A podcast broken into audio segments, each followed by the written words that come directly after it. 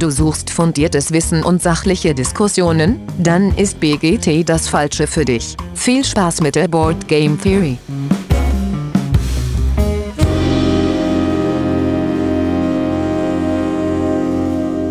Ja, hallo liebe Hörenden da draußen in den Endgeräten, hier ist sie wieder, eure Boardgame Theory. Äh, ja, heute wie immer nicht alleine, sondern mit dabei ist der gute Dennis. Hi Dennis. Guten Morgen, guten Tag oder guten Abend, um eine Sache zu sagen, die hier viel zu lange nicht gesagt wurde. Das ist richtig. Vielen Dank dafür. Ein Zitat. Quellen müssen genannt werden, ne? sonst ist es nachher hier äh, billiger Abklatsch. Äh, genau, heute nur wir beide, krankheitsbedingt, äh, sind andere äh, Mitglieder des Podcasts für die Folge heute leider ausgefallen. An der Stelle gute Besserung. Ja. Ähm, Erholt ja, euch gut. Ja, genau. Sehr, sehr gut, bitte. Und äh, heute ist mal wieder Zeit für ein Spiel aus der BGG Top 100 und das ist sogar doppelt vertreten. Da kommen wir gleich uh. Aber vorher einmal äh, Feedback, weil letzte Woche war ja äh, ein Interview mit dem guten Stefan Godot. Ah, das hat äh, mir viel Spaß gemacht.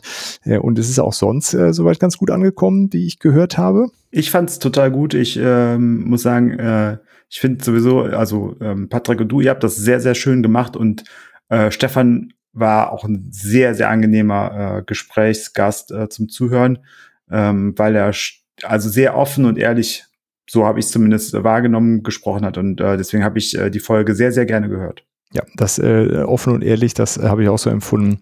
Das ist, äh, ja, fand ich sehr, sehr cool. Äh, ansonsten hat ähm, der Boardgame äh, Pizzi sich gemeldet und meinte, dass äh, mit den äh, hinten dran geschnittenen Outros äh, gefiel ihm ganz gut. Das hat mich auch sehr gefreut. Behalte ich das bei. Ähm, genau. Und ansonsten hat sich der Marty Gray auf dem Discord noch äh, gemeldet und hat äh, sich über deine spontanen Einwürfe, Dennis, äh, gefreut. Das war vielen, eine vielen Dank. Folge. Ähm, ja, und das war ja die Gezockt-Folge, da ging es ja noch ein bisschen auch um, äh, was noch so kommt. Und äh, Frostpunk ist anscheinend gerade in der Auslieferung. Yes. Äh, hast du es auch bestellt eigentlich? Äh, ich habe auch Gameplay All-In äh, bin ich dabei. Bin auch sehr froh, ähm, weil jetzt gerade kommen bei uns, also es knubbelt sich gerade, äh, es ist Edge of Darkness angekommen, das Gameplay All-In. Ähm, und die Münzen haben wir auch dabei. Ähm, und äh, jetzt Frostpunk und Frosthaven. Und ich bin sehr froh, da wirklich sehr froh, dass ich die bei Kickstarter mitgemacht habe, die drei, weil ich glaube, jetzt im Retail wären die für mich nicht bezahlbar. Oder dann wären schon bezahlbar, aber ich möchte, würde sie nicht bezahlen wollen wahrscheinlich. Also ähm, da bin ich sehr froh, dass ich da bei Kickstarter dabei gewesen bin. Vielleicht sprechen wir, machen wir irgendwann mal eine Folge, wo wir so pro Contra Kickstarter auch mal so ein bisschen ab. Äh, ganz, könnt ihr ja mal Bescheid sagen, ob ihr da Lust zu hättet, dass wir uns da mal so ein bisschen intensiver mit beschäftigen. Ähm, aber ähm, da haben wir schon mal intern gesagt, das äh, würden wir uns äh, sehr genau angucken und ein bisschen Zeit und Vorbereitungszeit brauchen, um da wirklich tiefer drin einzusteigen. Aber wenn ihr da Lust zu habt, sagt bitte Bescheid, weil wenn ihr da keine Lust zu habt, sagt auch Bescheid, weil dann müssten wir uns die Arbeit nicht machen. Da waren wir schon mal in der Konzeption haben wir gesehen, dass wir da Zeit für brauchen und wir würden das nicht machen wollen, wenn ihr da keine Lust zu habt. Wenn das keiner hören möchte, unser genau. äh, Gelaber über Kickstarter. Äh, ja, da bin ich mal gespannt, was dann da, was du, also Edge of Darkness hat es ja schon angekündigt im Vorgespräch. Hat dir gut gefallen, der erste Eindruck? Ja, hat mir richtig gut gefallen. Ähm, ich denke, ich werde bei der gezockt Folge im Januar dann äh, dabei sein und äh, werde da ein bisschen drüber sprechen. Und das erwarte ich doch. Dass der Olli da auch äh, was zu sagen will. Und ähm, genau, das äh, hört da einfach rein, aber ähm, mir gefällt es sehr gut. Also ich sag mal ähm, so acht bis 8,5 von 10 bei BGG. Ersteindruck äh, jetzt nach einer Partie. Und äh, ich werde es aber noch ein paar Mal auf den Tisch bringen bis, äh, bis zum Februar, bis wir die Folge im Januar von, vom Januar aufnehmen. Und ähm, dann kann ich hoffentlich auch sagen, ob's acht oder siebenhalb ist oder eher acht, achteinhalb. Aber so in dem Segment wird sich's einpendeln. Cool, bin ich gespannt. Gut, dann ähm, kommen wir zur Intro-Frage. Und weil wir heute ein Weltraumspiel machen, haben wir uns überlegt, äh, auf einem anderen Planeten, wenn wir umziehen würden, welches Tier darf denn bitte nicht mit, Dennis? Ja, äh, ich nenne sie die Türsteher des Tierreichs, weil sie sind immer im Weg, sie stören nur, sind aggressiv und bringen nichts Gutes. Und es tut mir sehr leid, ähm, dass ich die Türsteher damit so gedisst habe. Das war auch jetzt bitte ironisch gemeint, nicht, nicht ernst gemeint, sondern war eine Überspitzung. Nennt mich, äh, ich würde keine Mücken mitnehmen wollen. Das ist, äh, Mücken sind ganz, ganz grausig, finde ich. Die nerven nur. Ähm, es gäbe auch andere äh, Tiere in der Nahrungskette, die ihren Platz einnehmen könnten. Ähm, zur Not übertragen sie noch Krankheiten, was total fies ist in anderen Regionen der Welt, bei uns ja nicht so. Noch Und nicht. Noch nicht, ja, noch nicht. das ist ja nochmal ein anderes Thema. Das wird ja auch uns irgendwann äh, betreffen. Also uns beide vielleicht gar nicht mehr so, aber die nachfolgende Generation auf jeden Fall. Ähm, und ähm, ja, deswegen äh, könnte ich gut und gerne auf Mücken verzichten auf einer weiteren Welt. Ja, äh, da du die Mücken schon genommen hast, nämlich die Fliegen. Die Fliegen äh, übertragen wenigstens, also die pieksen nicht, die sind äh, nicht weniger nervig. Äh, ja. Und äh, ja, ich weiß, da ernähren sich Tiere von und das finde ich auch gut, dass sie sich davon ernähren, aber die ernähren sich oft nicht genug davon, sondern bleiben immer noch genügend Fliegen, die hier irgendwo rumgeistern. Gut, so viel zu dem, was nicht mit darf. Aber was ganz, mit darf, ja. Ganz kurz, ähm, äh, wir waren bei einem Freund und da flog jetzt im Winter so eine große Fliege durchs Wohnzimmer. Also wirklich Patrouille, ganz langsam, so also ein Monstervieh. Und wir hatten wirklich das Gefühl, die ist da rangeflogen und hat gesagt so, ich bin hier der Chef. Ich passe hier auf, was hier passiert. Und weh, hier macht einer Unsinn. Also das war echt ein Monstervieh. Und Geräusche wie so ein landender Apache-Hubschrauber. Sehr gut. Ja, ist ein bisschen bekloppt, so mitten im Winter, so eine fette Fliege. Naja. Ähm, ja, Thema heute. Was machen wir denn? Weltraum. Äh, ein Spiel aus der BGG Top 100 ist es zweimal vertreten. Das trifft auf mehrere Weltraumspiele zu, tatsächlich. Äh, aber äh, es geht heute um Eclipse. Ähm, und äh, ja, Eclipse gibt es einmal mit A Second Dawn of the Galaxy, das ist quasi Neuauflage von 2020 äh, und der ähm, das Original eben von 2011, das war dann ja eine ganze Zeit lang out of print. Ist beides bei äh, Lauter Pelit äh, erschienen, ein finnischer Verlag und äh, Second Dawn of the Galaxy jetzt bei Pegasus im Vertrieb. Uh, ja, wie gesagt, 2020 bzw. 2011 erschienen. Autor ist in beiden Fällen äh, Toku äh, Taka Taco Calio. Meine Güte, Entschuldigung dafür.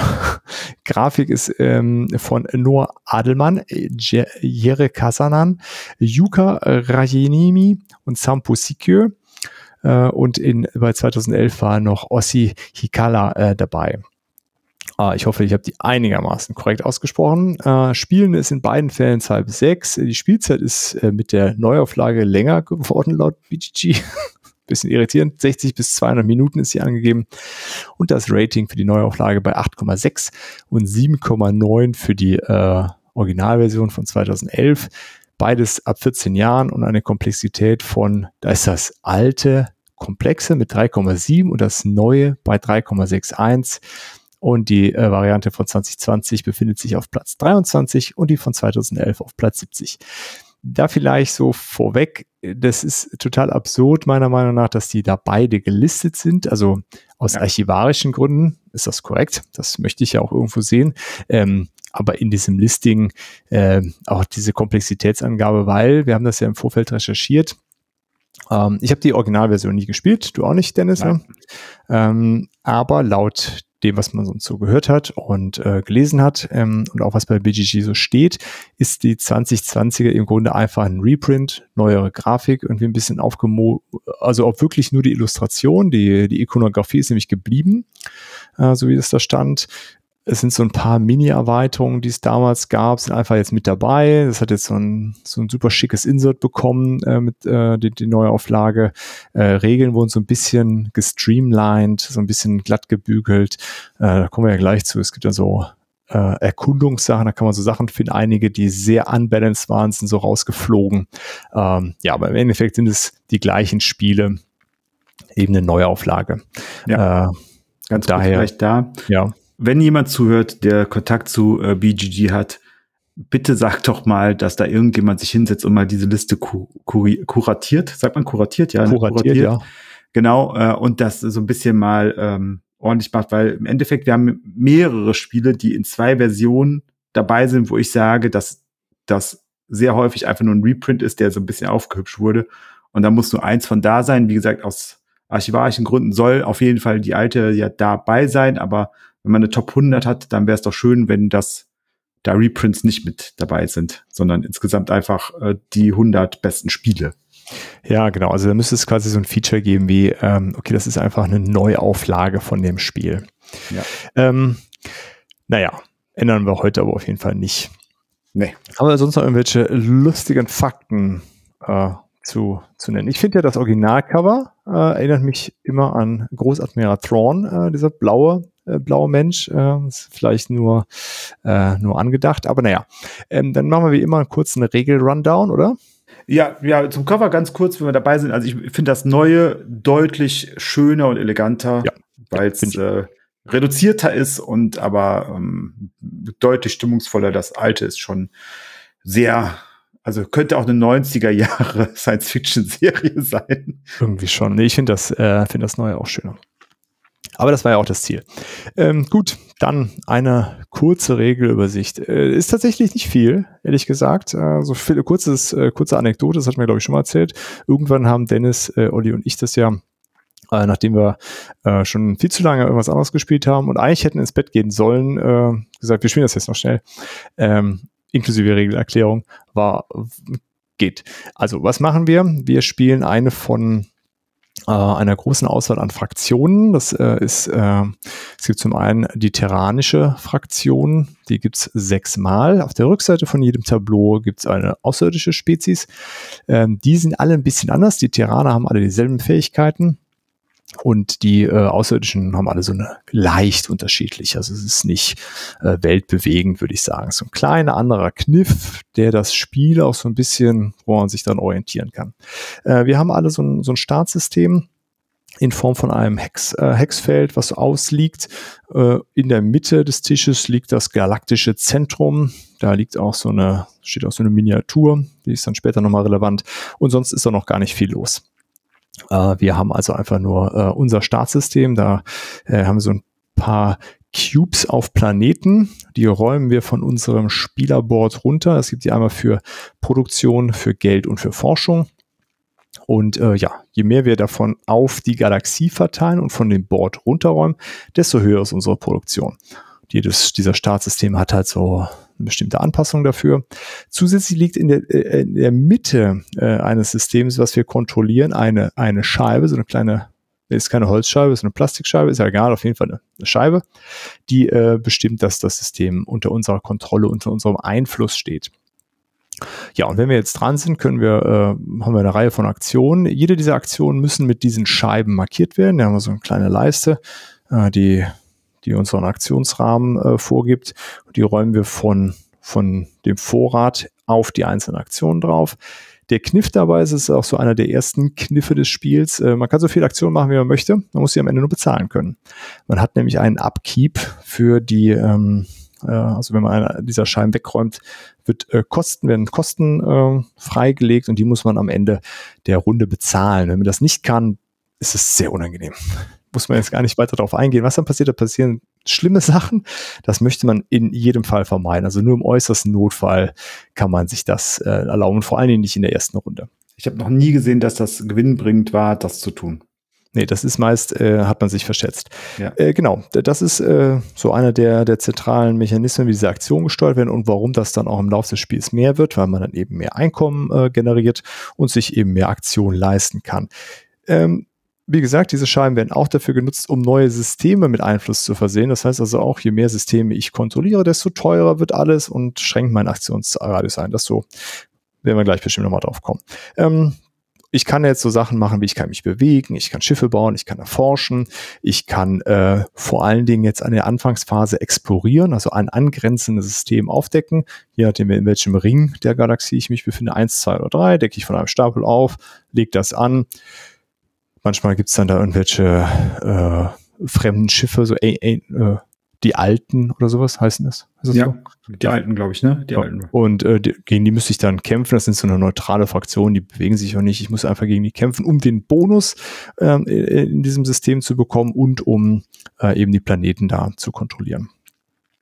Äh, ja, und dann gibt's halt immer so ein Plättchen, was in der Mitte liegt, das sammle ich ein und da kriege ich halt irgendwas. Eine Technologie kriege ich da, ich kriege irgendwie so einen Sofortbonus, Siegpunkte, irgend sowas. Kann ich mir ein bisschen aussuchen. Äh, ja. Ich habe so eine Startflotte, die äh, fliegt rum. Ähm, mit denen kann ich dann kämpfen. Am Anfang ist das alles noch sehr, sehr schwach. Äh, der nächste Kniff ist, ich kann diese Schiffe quasi selber bestücken, wie ich möchte. Also ich kann dann durch Forschung bestimmte mh, hm, Schiffserweiterungen freischalten und die dann da einbauen Das ist dann immer für alle Schiffe dieser Klasse. Also ich habe ganz kleine Schiffe, zwei so, so ein mittleres, ein sehr großes Schiff und noch eine Raumstation. Die kann ich jeweils ausstatten mit Waffen, Antrieben, Schilden, Zielcomputern, die die Würfelwürfe verbessern und all sowas. Ja, und das äh, machen wir einfach die ganze Zeit. Versuchen da äh, uns auszubreiten, möglichst viel von, ähm, äh, von den Ressourcen zu generieren, weil wir generieren Siegpunkte, indem wir zum einen kämpfen. Ja, wir, immer wenn wir kämpfen, ziehen wir so ein, eine, eine Menge von Token aus dem Beutel. Wie heißt das? Ruhmpunkte oder sowas sind das? Ne? Ja, genau, Ruhmpunkte, ne? Äh, da ist von eins bis vier Siegpunkten ist das dabei. Die kann ich auf so einer Leiste sammeln. Das ist auch gedeckelt, wie viel ich davon einsammeln kann. Ähm, das äh, generiert Siegpunkte. Das Forschen schaltet Siegpunkte frei. Ich kann halt durch äh, Erkunden Siegpunkte generieren. Die Kontrolle von Systemen beim Spielende ist Siegpunkte wert. Die Kontrolle des galaktischen Zentrums ist mehr Siegpunkte wert. Äh, ja. Und das ist im, im Grunde auch schon im Großen und Ganzen. Und das spielen wir über acht Runden, ne? Habe ich das korrekt in Erinnerung? Ja, acht Runden. Und dann eine, gibt's eine Endabrechnung. Und äh, die oder der mit den meisten Siegpunkten hat gewonnen. Ähm, es gibt dann noch so einen Kniff. Wer als erster passt, ist auch als erster wieder dran äh, und kriegt einmal zwei Geld extra fürs Passen. Richtig. Hab ich irgendwas Wesentliches vergessen? Nichts, wo wir jetzt drauf, nicht drauf reingehen würden, wenn wir uns äh, näher mit dem Spiel beschäftigen, weil ich glaube, sonst äh, wiederholen wir uns gleich, deswegen äh, lass genau. uns direkt mal reinspringen. Also vielleicht so als Vorwegnahme, äh, äh, das Kampfsystem ist mit Würfeln. So habe ich ja eben schon angedeutet, Würfelwürfe werden verbessert. Ähm, da wird also gewürfelt, ganz klassisch. Da gibt's viele, viele bunte Würfel gibt's dabei. Ja, sehr viele bunte Würfel. Mit sehr ähm, vielen lustigen Zeichen da drauf. Äh, genau. Gut, Dennis, dann, äh, was gefällt uns denn an dem Spiel? Ja, ähm, fangen wir doch mal damit an. Ähm, du bist da so ein bisschen gerade drüber gegangen, aber ich finde, das ist eigentlich, finde ich, das Schönste an dem Spiel, dass ich meine Schiffe so ausbauen kann, wie ich das möchte, beziehungsweise wie wir auch die äh, Technologien entdecken, weil wir entdecken ja nicht ähm, Technologien immer die gleichen Technologien in jedem Spiel, Klar, die Wahrscheinlichkeit ist sehr hoch, äh, vor allen Dingen, äh, wenn mehr Spielende dabei sind, dass äh, gewisse Technologien auf jeden Fall kommen werden, weil wir die aus so einem Plättchenbeutel ziehen. Ja. Immer Anzahl abhängig von Mitspielenden äh, ziehen wir Plättchen und äh, die werden dann in so eine Auslage gelegt und ähm, das, davon gibt es natürlich nicht unendlich viele. Das heißt, die Wahrscheinlichkeit ist sehr hoch, dass wir zum Ende des Spiels von den Technologien, die wir erwarten, auch so 80 Prozent, würde ich jetzt mal sagen, ungefähr ja, äh, wahrscheinlich gesehen haben. Die Sache ist halt nur die, die kommen halt nicht sofort in der ersten Runde, weil man sie vielleicht gebrauchen könnte oder in der zweiten oder dritten, sondern oder sich sie leisten kann. Oder sie sich leisten kann. Dann kommen eventuell später. Ähm, und aber trotzdem war es bis jetzt in jeder Partie, die wir gemacht haben, so, dass, ähm, dass ich das unglaublich spannend fand, dass ähm, ich meine Flotte ja so ausbauen konnte, wie ich gerade lustig bin, so ein bisschen. Mhm. Also ähm, das, auf welches Schiff konzentriere ich mich jetzt mehr? Wo baue ich eine Technologie ein? Ähm, wofür habe ich Energie? Kann ich mir das leisten, von der Energie her so ein Schiff weiter auszubauen? Welches Schiff Energie, muss man vielleicht dazu sagen, also ich kann jetzt da Kanonen einbauen, wie ich möchte, aber ich muss halt auch Energieversorgung in das Schiff bauen, um ja. diese Kanonen zum Beispiel oder Antrieb äh, mit Energie zu versorgen. Also das ist jetzt das mit Energie gemeint. Genau. Äh, das heißt, ich habe hab schon so einen, so einen begrenzenden Faktor und ich kann aber natürlich auch hergehen und sagen, oh, eigentlich habe ich das Schiff so geplant, jetzt auf einmal habe ich aber die Chance, dieses Schiff vielleicht nochmal zu verbessern, dann kann ich das auch tun und Technologie wieder rausnehmen, neue reinpacken, wobei die rausgenommen halt einfach verfällt. Da kriege ich halt nichts für wieder. Ähm, und das versucht man eigentlich auch so ein bisschen zu vermeiden, dass man so ein bisschen vorplant, okay, äh, welches Schiff möchte ich jetzt wie aufbauen, möchte ich vielleicht ein bisschen mehr auf dem ein Schiff auf, auf Verteidigung ausbauen, um halt Systeme zu halten? Oder will ich volle Attacke gehen, um mehr Angriff zu haben, dafür aber weniger Schutzschild, weil das sind auch begrenzte Slots, die so ein Schiff zur Verfügung hat. Je nachdem, wie groß es ist, mehr oder weniger. Ähm, und das finde ich spannend, dass trotzdem ich diese Variationen da reinbauen kann und ähm, ja, nicht so eine Schiene habe, auf der ich das mache. Ja, das ist auf jeden Fall ein ganz, äh, ja, so ein Minigame in dem Spiel, was total gut eingebettet ist und gar nicht, man könnte ja auch meinen, dass das nimmt total viel Raum ein und die Leute sind nur noch da und puzzeln sich ihre Schiffe zusammen und dauernd überlege ich, was da alles so rein kann. Das kann man auch total aus dem Bauch raus machen und einfach sagen, ich will einfach jetzt äh, sehr äh, schnelle Schiffe haben, die nicht viel aushalten, aber dafür super schnell und sehr weit fliegen können. Also schnell bedeutet in dem Fall sehr weit fliegen können. Oder eine hohe Initiative haben und früher dran sind beim Kämpfen. Ja. Vielleicht schon Treffer machen, bevor alle anderen, also so zwei Treffer, weil es Raketen auch gibt, äh, vor allen anderen schon vielleicht zuschlagen können und dann gar nicht erst ihren Schild brauchen, in der Regel. Genau, weil äh, das ist, äh, also bei dem Kampfsystem muss, muss ich auf jeden Fall auch noch was sagen, was mir nicht gefällt, aber es ist auf jeden Fall ähm, anders als bei, bei anderen äh, Spielen, äh, dass nicht, ähm, die, die Treffer werden nicht gleichzeitig zugewiesen, sondern wenn du eine höhere Initiative hast, dann feuerst du zuerst, weist Treffer zu und wenn das Schiff beim Gegner kaputt ist, dann ist es kaputt, dann schießt es auch nicht mehr zurück. Ähm, und dadurch lässt sich das schon ein bisschen anders taktieren, das Ganze. Ja, also ich finde, ich finde das, ich finde das bei beim Kampfsystem sehr schön, dass das so ist, weil es wohltuend ist gegenüber anderen auch mal. Also nicht, dass ich das per se bevorzuge, aber ich finde es gut, dass Eclipse das so macht. Ähm, und ähm, nicht wie andere, wo es dann halt äh, immer noch Schlag und Gegenschlag gibt und dann äh, können sich Einheiten auch gegeneinander auflösen, sondern dass es hier tatsächlich möglich ist, dass äh, ich, wenn ich gut war und schneller dran war und darauf halt auf Risiko gegangen bin, dass ich vielleicht schon Schiffe wegrasieren kann, bevor ähm, mein Gegner das kann und zurückfeuern kann. Ja. Das finde ich schon, äh, finde ich schon eine schöne Sache, ja. Ja, und dadurch äh, hat man auf jeden Fall immer sehr unterschiedliche Flottenzusammenstellungen und jedes Mal im Grunde so ein bisschen äh, eine Varianz da drin, wie sich diese Schiffe gegeneinander verhalten und auch was ich mit denen tun kann. Also wenn ich wenn die Technologie nicht so richtig rauskommt, um sehr kampfstarke Schiffe zu machen, sondern einfach Schiffe, die sehr weit fliegen, dann muss ich mich ja eben anders verhalten. Und das ist eine sehr organische, natürliche Varianz, die in dieses Spiel äh, da reingebracht wird. Dadurch, dass ich auch maximal acht Slots, glaube ich, in dem größten Schiff habe, die ich mhm. einbauen kann. Ich ja, glaube ich acht Slots. Ähm, das ist jetzt nicht so, als, wie du schon gesagt hast, als würde ich da jetzt stundenlang rechnen, oh, wenn ich das mit dem mache, dann habe ich so und so viel Prozent mehr Wahrscheinlichkeit.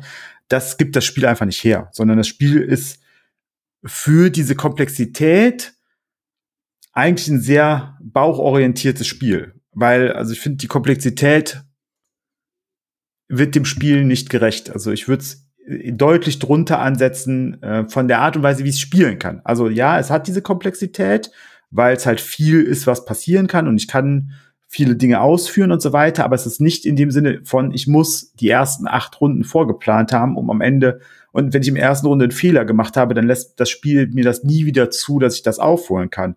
Ähm, da gibt es ja andere Spiele, die das, die so sind. Wenn du in der ersten Runde hinten an bist und so weit hinten an bist, dass du es nicht mehr aufholen kannst, dann gibt's gibt's da keine Chance mehr.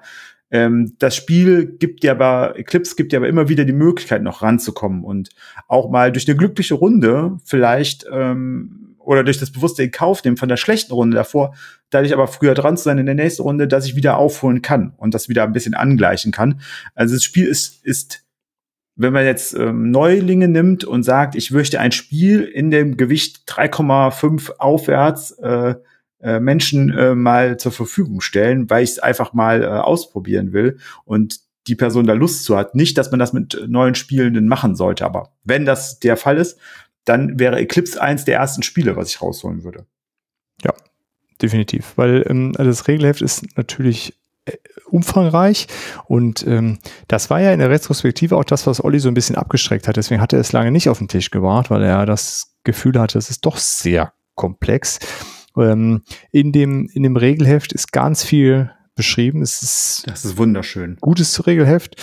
Ähm, es ist sehr viele Beispiele. Es sind vor allen Dingen alle Technologien beschrieben, alle Artefakte, die man finden kann, alle seltenen Technologien, all der ganze, äh, ganze Krempel, äh, auch das, das Bauen von Schiffen und Ausrüsten von Schiffen ist alles sehr, sehr, ähm, ähm, sehr gut strukturiert und sehr kleinteilig auch beschrieben. Also kleinteilig ist vielleicht dann ein bisschen negativ, aber es ist äh, detailliert. Äh, genau, sehr detailliert, aber es ist äh, ähm, ja, zum Selbststudium ist es auf jeden Fall viel, aber wenn man es erklärt bekommt, dann geht es deutlich schneller. Ich meine, wir, wir waren nach einer Viertelstunde, 20 Minuten ne, mit Aufbauen und dabei erklären, äh, ja. konnten wir loslegen. Ja. Und also ich, das für ein Spiel dieser Komplexitätsklasse äh, ist schon, schon ziemlich gut, finde ich. Ja, also ich, ich würde sagen, dass man ungefähr die Hälfte von Brass erklären muss. Und Brass war ja schon sehr gut, was das angeht. Aber es ist ja, nicht, vielleicht nicht die Hälfte, aber Ah, es ist noch mal, aber es ist noch mal weniger als Brass. Es ist noch mal weniger zu erklären als Brass, wenn Menschen, ähm, wenn Menschen äh, schon mal Spiele gespielt haben, dann kann man sagen, guck hier, so ist das, zack, zack, zack, und dann geht das wirklich der erste Zug und man hat verstanden, wie das Spiel laufen wird. Ja, im Grunde schon. Doch, würde ich auch sagen. Äh, was man natürlich äh, trotzdem so ein bisschen be beachten muss, dadurch, dass es ähm, ja komplett 4x ist, äh, nämlich auch dieses Exploration mit dabei hat und du diese, diese Hexfelder aufdeckst, kannst du halt auch einfach Pech haben am Anfang. Äh, und äh, ja, da darf man sich nicht hinreißen lassen, so wie ich äh, mitunter, äh, zu sagen, ah, ich, ich decke jetzt noch eins auf. Ähm, das, äh, das kann nach hinten losgehen, weil dann hat man nämlich äh, zu, sich zu weit ausgestreckt und dann zu wenig gewonnen. Also da, da muss man ein bisschen, ja, aber das, das kann auf jeden Fall passieren. Und wenn Bisschen das bei Terraforming Mars. Nicht jede Karte ist schön, wenn man sie auf der Hand hat. ja, ja, oder da weißt, hast du die Karte wenigstens vorher gesehen, bevor du sie gekauft hast. Ja, aber auch, aber auch da, äh, auch da ist ja das die Schwierigkeit, was du ja gerade gesagt hast, dieses, okay, ich, ähm, ich will jetzt noch mehr entdecken, weil ich habe das Coole für mich noch gar nicht gefunden. Und das muss ja irgendwo in meiner Nähe sein. Und umso mehr ich aufdecke, desto höher ist die Wahrscheinlichkeit, dass ich dann auch mal so ein System finde, wo ich halt vielleicht keine neutralen Gegner habe oder wo ich gerade mal einen neutralen Gegner habe, je nachdem, was man gerade sucht. Aber dann zu sagen, nee, ich muss dann auch mit dem leben, und das meinte ich mit dem Terraforming Mars auch, also ich muss mit dem leben, was ich jetzt gerade habe und darf nicht, äh, darf nicht dieses, äh, okay, ich will aber alles haben, ich will alles machen, ich will alles sehen.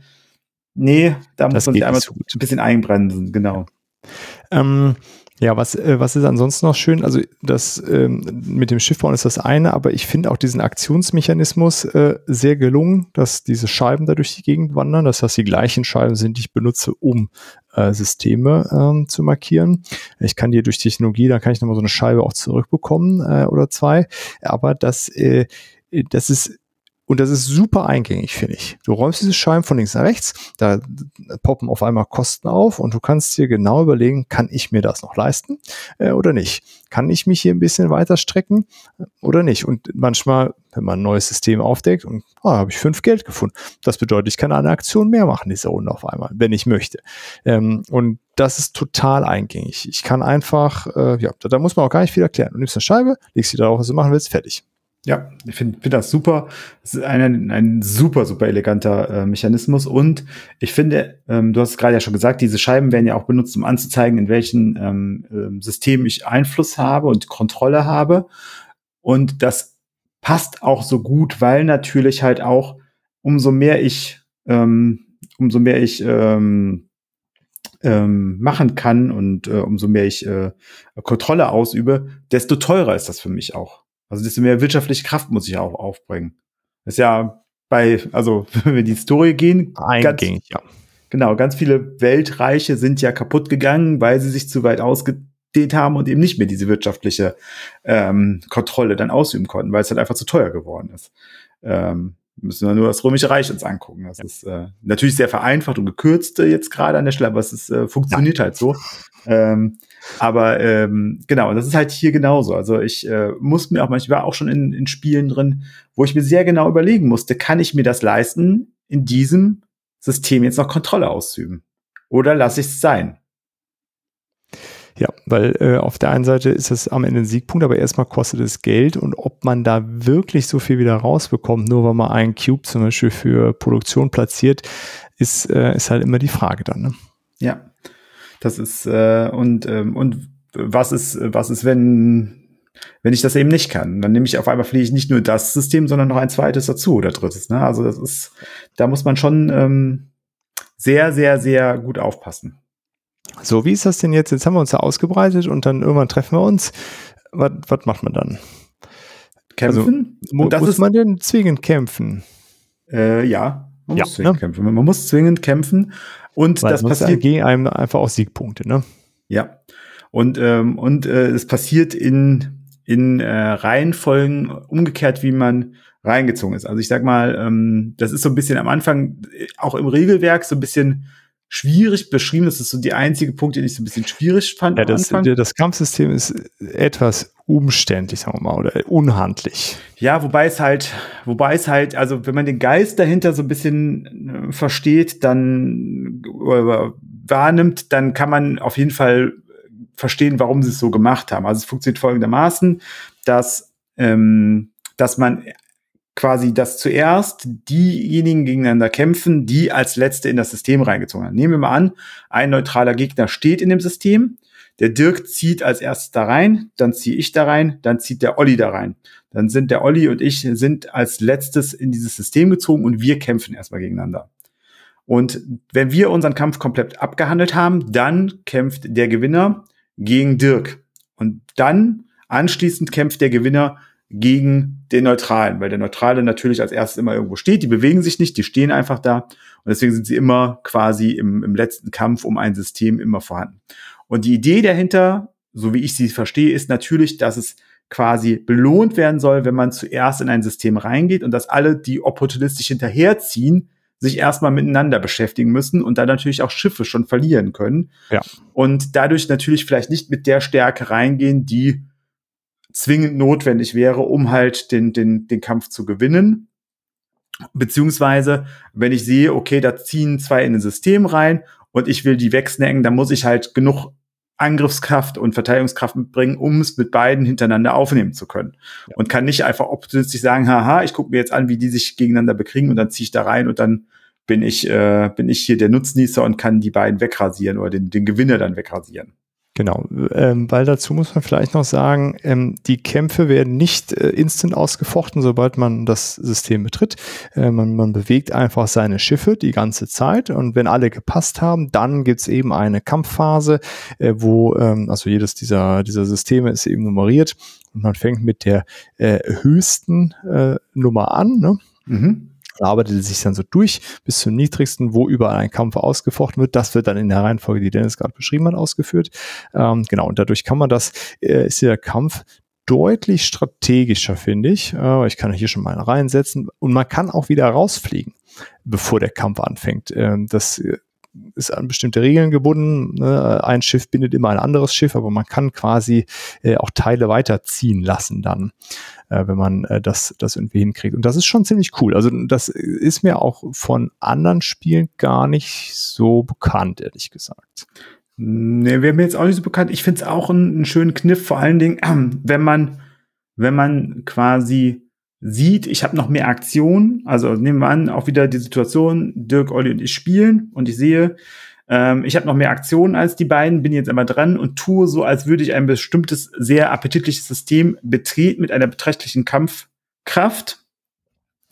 Und ähm, die anderen beiden ziehen dann nach, weil sie halt denken, oh nee, das können wir dem Dennis nicht geben, da möchten wir auch ein Wörtchen mitreden. Und ich kann dann weiterziehen und kann dann vielleicht nicht alle Schiffe mitnehmen, aber kann einen Teil meiner Schiffe mitnehmen. Genau, weil vielleicht du genügend eingezogen hast. Ähm, ja. Genau. Und kann dann vielleicht hinter die Linien vordringen, die sie dann in dem Moment offenbart haben. Also das ist halt eine Möglichkeit, hinter Linien zu kommen, weil ich Schiffe opfer oder vielleicht auch nicht opfer, kommt ja immer noch so ein bisschen aufs Würfeln an, aber ähm, weil ich dann an der Stelle einfach ähm, diesen Vorteil nutzen kann. Ja, das ist auf jeden Fall äh, ein interessanter Kniff an so, an so ein paar Stellen im Grunde. Ne? Wir hatten es auf der einen Seite eben gesagt mit dem, dem Forschung, die aus dem Beutel gezogen werden, was sich wo sich Varianz ergibt. Ich habe die, ähm, die Möglichkeit, meine Schiffe selber zu bauen, einen interessanten und ähm, ja recht ungewöhnlichen Mechanismus, meine Aktion zu steuern. Und das Kampfsystem ist auch, äh, bietet auch viel Raum für Finesse.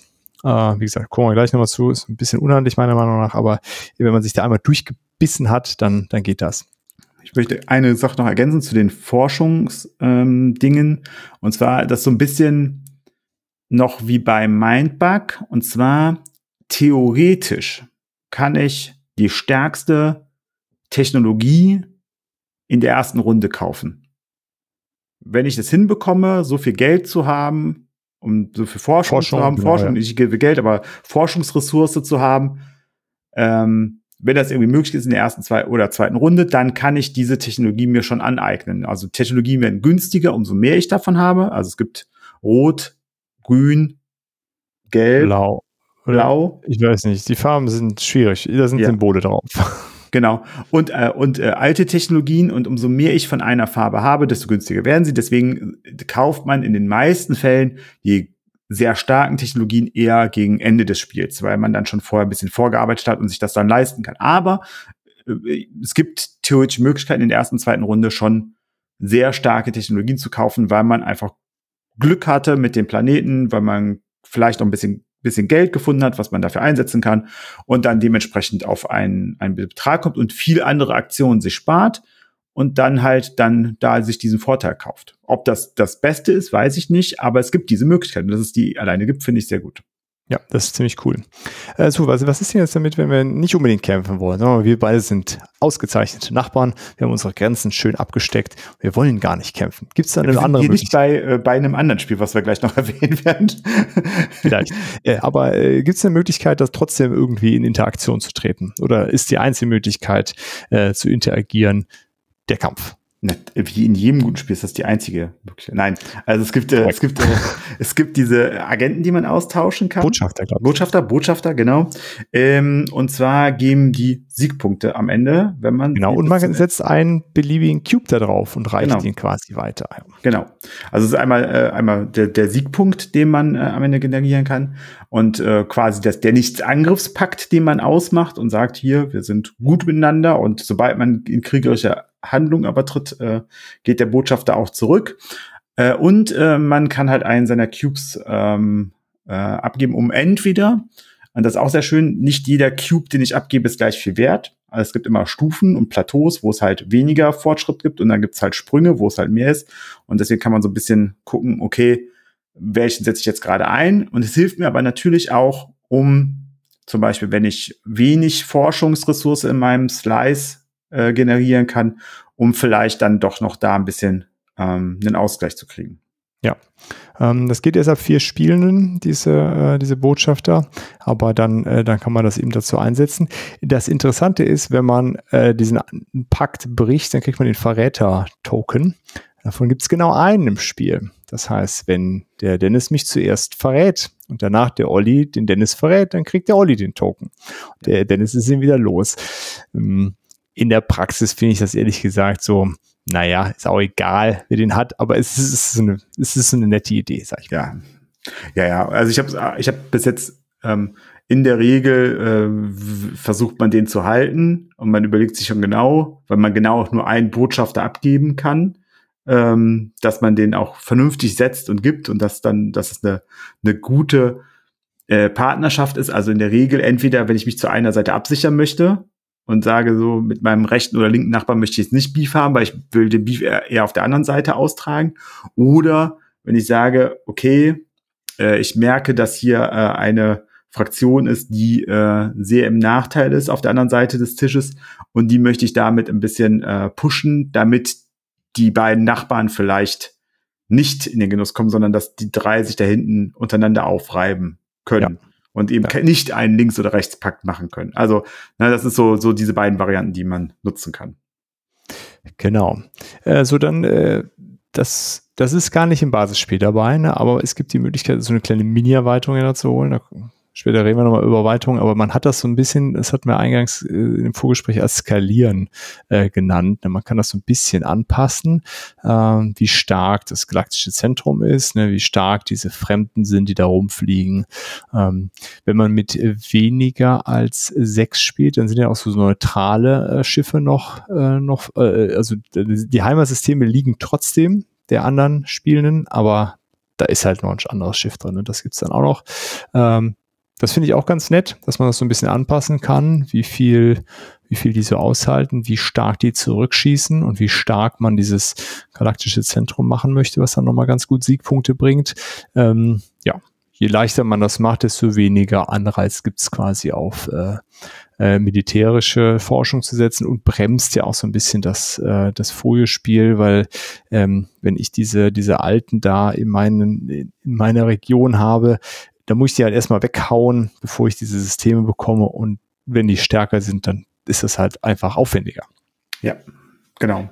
Und äh, also ich habe tatsächlich noch keine Sechser-Runde gespielt, deswegen waren bei uns die Neutralen immer mit dabei.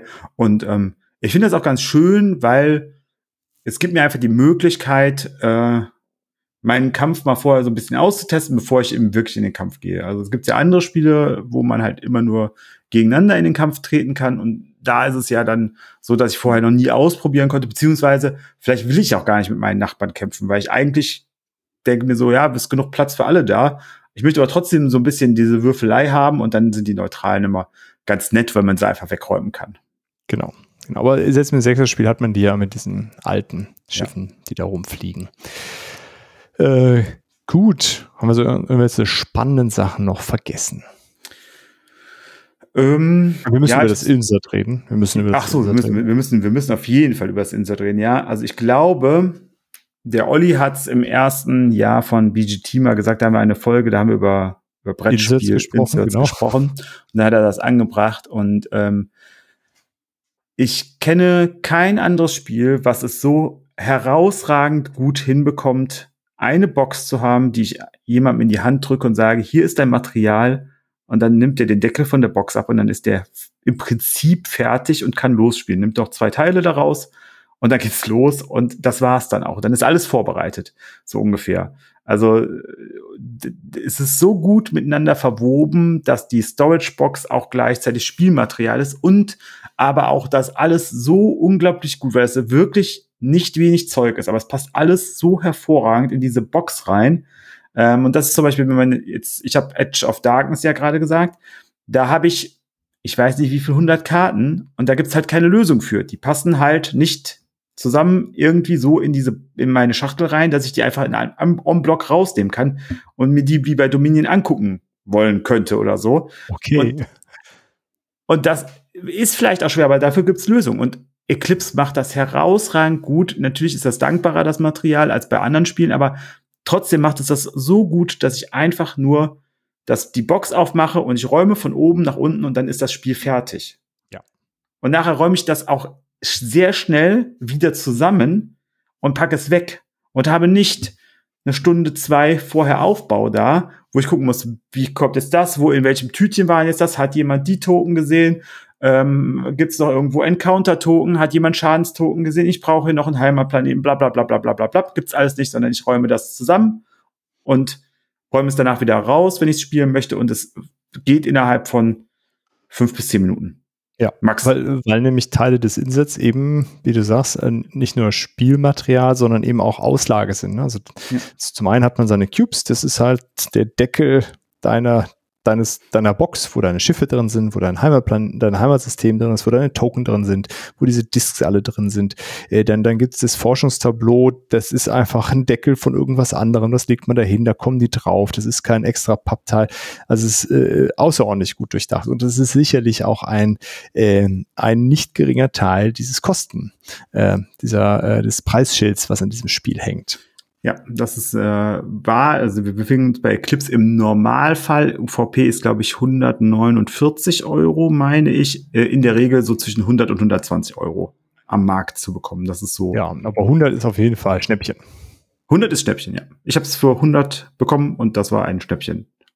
Ähm, und äh, deswegen habe ich da auch zugeschlagen in dem Moment.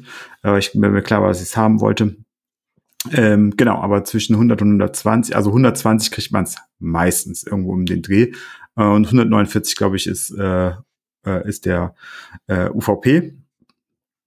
Und ähm, genau, das ist einmal ähm, ein Kostenpunkt natürlich. Und ähm, es ist schon eine verdammt große Box. Also hat so Größe von Gloomhaven äh, und ähnlichen, die dann halt Twilight Imperium ähm, die dann halt ähnlich groß sind zu Koyumi. Das sind so ja, diese Größe. Die, die, Box, ja. Äh, der UVP ist übrigens 170. Oh, oh, siehst du 170 Euro, ja.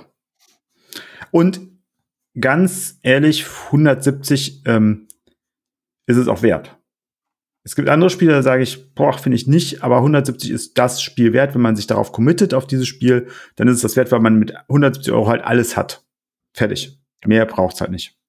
Da brauchst du auch keine, ähm, brauchst du auch kein Insert mehr für. Ja, genau, genau. Also du bist halt einfach dann mit dem Spiel fertig. Also ähm, ja, gibt andere Spiele und äh, ich gebe auch gerne Geld für Spiele aus und ich gebe auch gerne viel Geld für Spiele aus. Aber hier ist einfach so, ich für 170 und wie gesagt, man kriegt es meist für 120 Euro, kriegst du sehr, sehr, sehr viele hohe Wiederspielbarkeit, einen sehr angenehmen Auf- und Abbau. Also alles das, was ein Spiel sehr convenient macht hat das Spiel mit dabei, ohne dass es aufgeben muss, dass es als Spiel äh, dann doch dir Tiefe geben kann. Ja, nee, es gibt sehr viel Tiefe und da hat man äh, viele, viele Partien, glaube ich, äh, sehr viel Spaß. Und wie gesagt, der Einstieg ist äh, überraschend äh, einfach.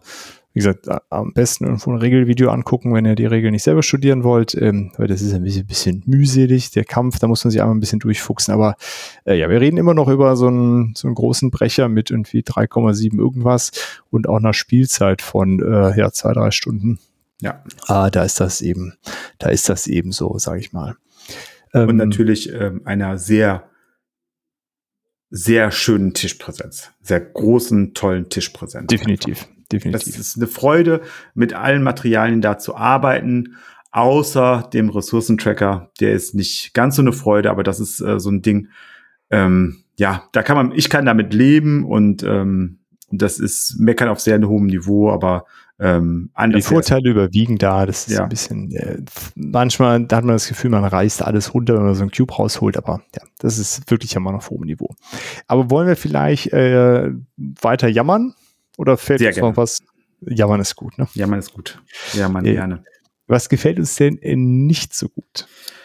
Ja, ähm, wollen wir, wollen wir den Kampf ähm, so ein bisschen machen? Also, was mir nicht so gut gefällt am Kampf ist, dass ähm, ich ähm, total gut mich aufbauen kann und total sinnvoll alles gemacht habe und am Ende einfach Pech beim Würfeln habe. Und dann stehe ich da und habe einfach Pech beim Würfeln und kann das nicht ändern. Bin dann einfach an dem Punkt, wo ich das, wo es wirklich auf Würfelwürfe ankommt und die können und müssen stochastisch auch mal gegen mich ausgehen. Genau. Man kann die, äh, man kann das Glück äh, so ein bisschen beeinflussen, indem man äh, Computer einbaut, äh, so, so Zielcomputer, ja. äh, weil man trifft ausschließlich auf einer 6. Alle Schiffe treffen immer auf einer 6.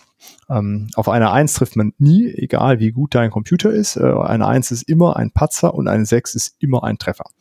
Ähm, was kann man jetzt tun? Man kann dafür sorgen, dass man auch äh, auf einer 5, auf einer 4, auf einer 3 oder einer 2 trifft.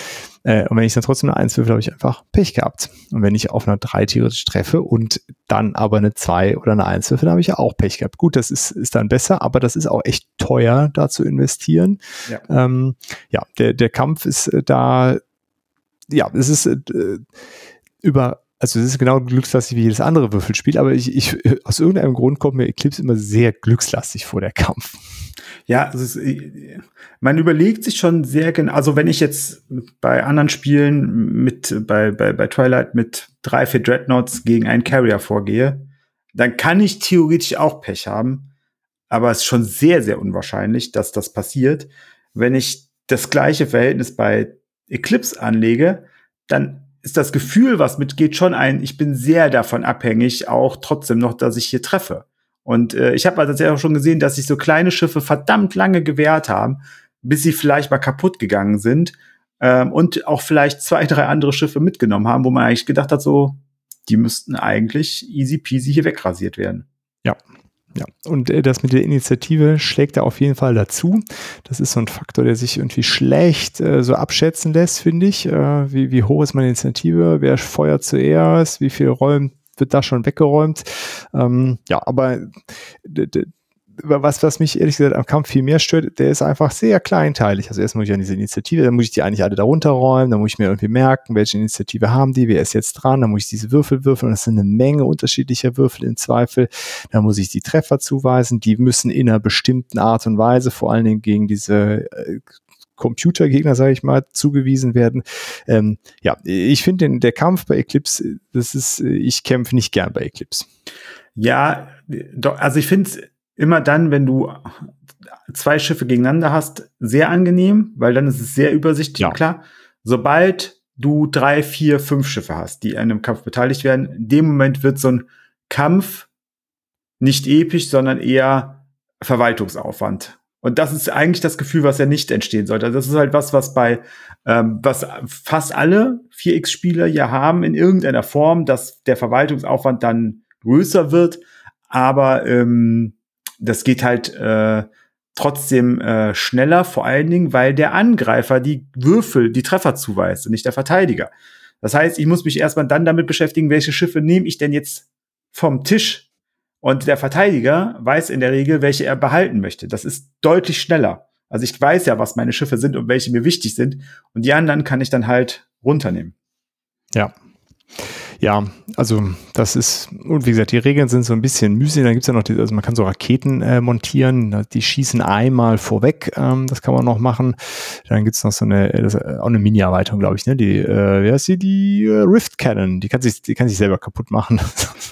die habe ich noch nicht gespielt. Ja, die ist lustig, die ist cool. Das ist ein pinker Würfel. Ah, ähm, ah. Genau. Der, äh, also da, ja, aber ist auch vielleicht jammern auf hohem Niveau. Aber das ist auf jeden Fall etwas, was, was mir Eclipse immer so ein bisschen, äh, das Kampf ist, äh, ist mir nicht, ja, ist nicht mein liebstes Kampfsystem, sag ich mal so.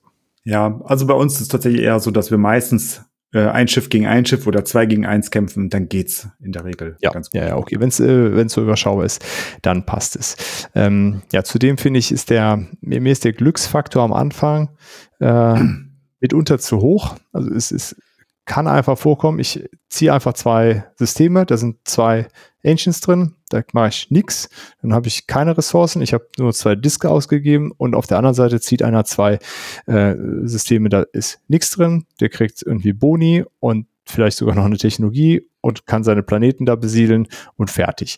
Ähm, und dann, ja, im Endeffekt Spiele entscheiden ist das sicherlich nicht. Äh, vielleicht, wenn der andere sehr gut spielen kann oder die andere. Aber es, für mich äh, hinterlässt das immer so ein Ugh, ätzend. Warum habe ich Pech? Ja, verstehe ich. Und ähm, das äh, kann dieses Gefühl mitgeben. Ich glaube, was dabei wichtig ist, ist halt, man muss Eclipse so ein bisschen als, äh, auch wenn das jetzt eine längere Spielzeit hat, über, wir müssen gleich über die Spielzeit auf jeden Fall nochmal reden, aber über die eine längere Spielzeit hat, muss man so ein bisschen als als ähm, Experten-Bauchspiel spielen und äh, und Experten-Opportunitätsspiel. Also nehme das, was ich habe, das muss ich halt nehmen. Und so ist die Welt ist nicht gerecht, die Galaxis ist nicht gerecht und dann kann es dir halt passieren. Nichtsdestotrotz verstehe ich total, dass das frustrierend ist, weil ich es auch frustrierend finde. Ja, wenn du dann das Gefühl hast, du kannst in der ersten Runde nichts machen. Du machst ja in der zweiten Runde auch nichts. Ja, ja. Du musst die dann ja erstmal vom Himmel schießen. Ja. So, und in der Zeit, wo ich die vom Himmel schieße, ich muss die dahin bewegen, die Schiffe, deine Startschiffe können das nicht. Die überleben keinen nee. Kampf, selbst gegen die einfachsten dieser, dieser alten. Also musst du auf jeden Fall erstmal investieren.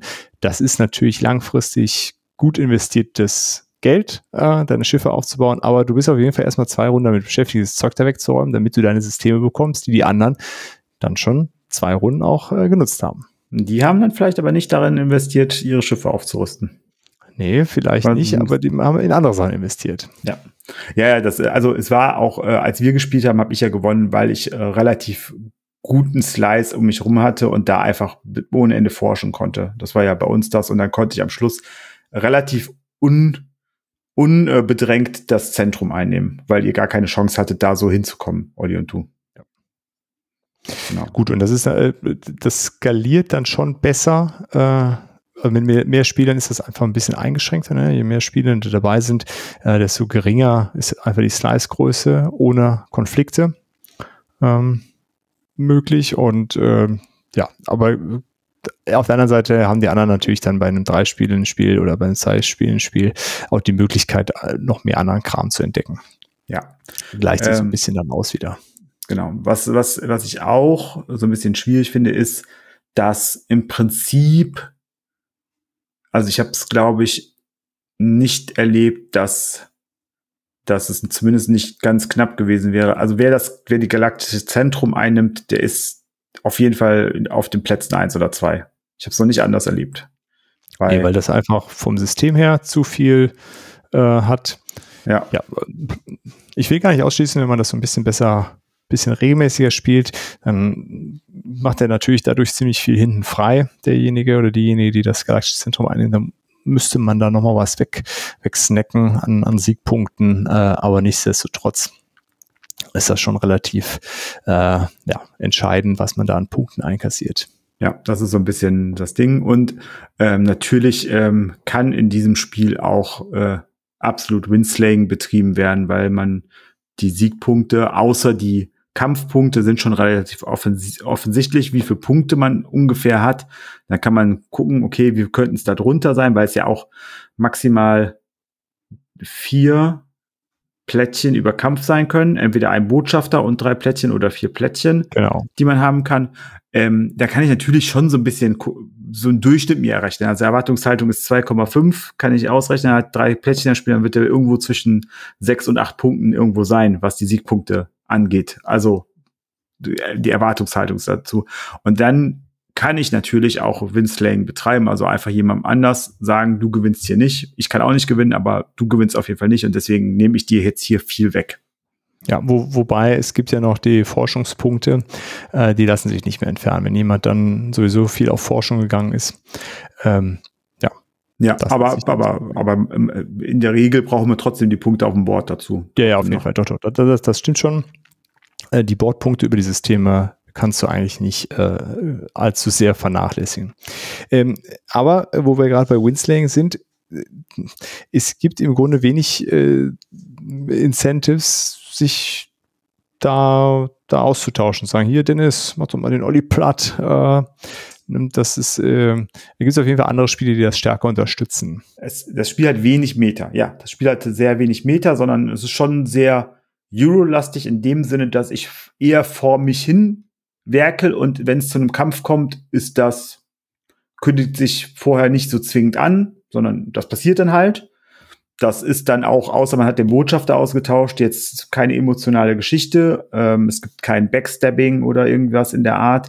Äh, es gibt kein Verrat, es gibt kein, kein ähm, Allianzen einhalten in dem Sinne, das wird halt kein, gibt's halt keinen Anreiz zu. Man bildet keine Allianzen, außer man sagt, hier lass uns mal den Botschafter austauschen und dann haben wir an unserer Grenze Frieden, aber nicht mehr dahinter. Und äh, das ist auch, dann, spiel, dann können wir vielleicht überleiten zur, zur, zur Spieldauer, weil das macht in anderen Spielen sehr viel ja aus und sehr viel Spaß und Freude auch aus. Das findet aber bei Eclipse nicht statt und ich wüsste auch nicht, warum man das tun sollte.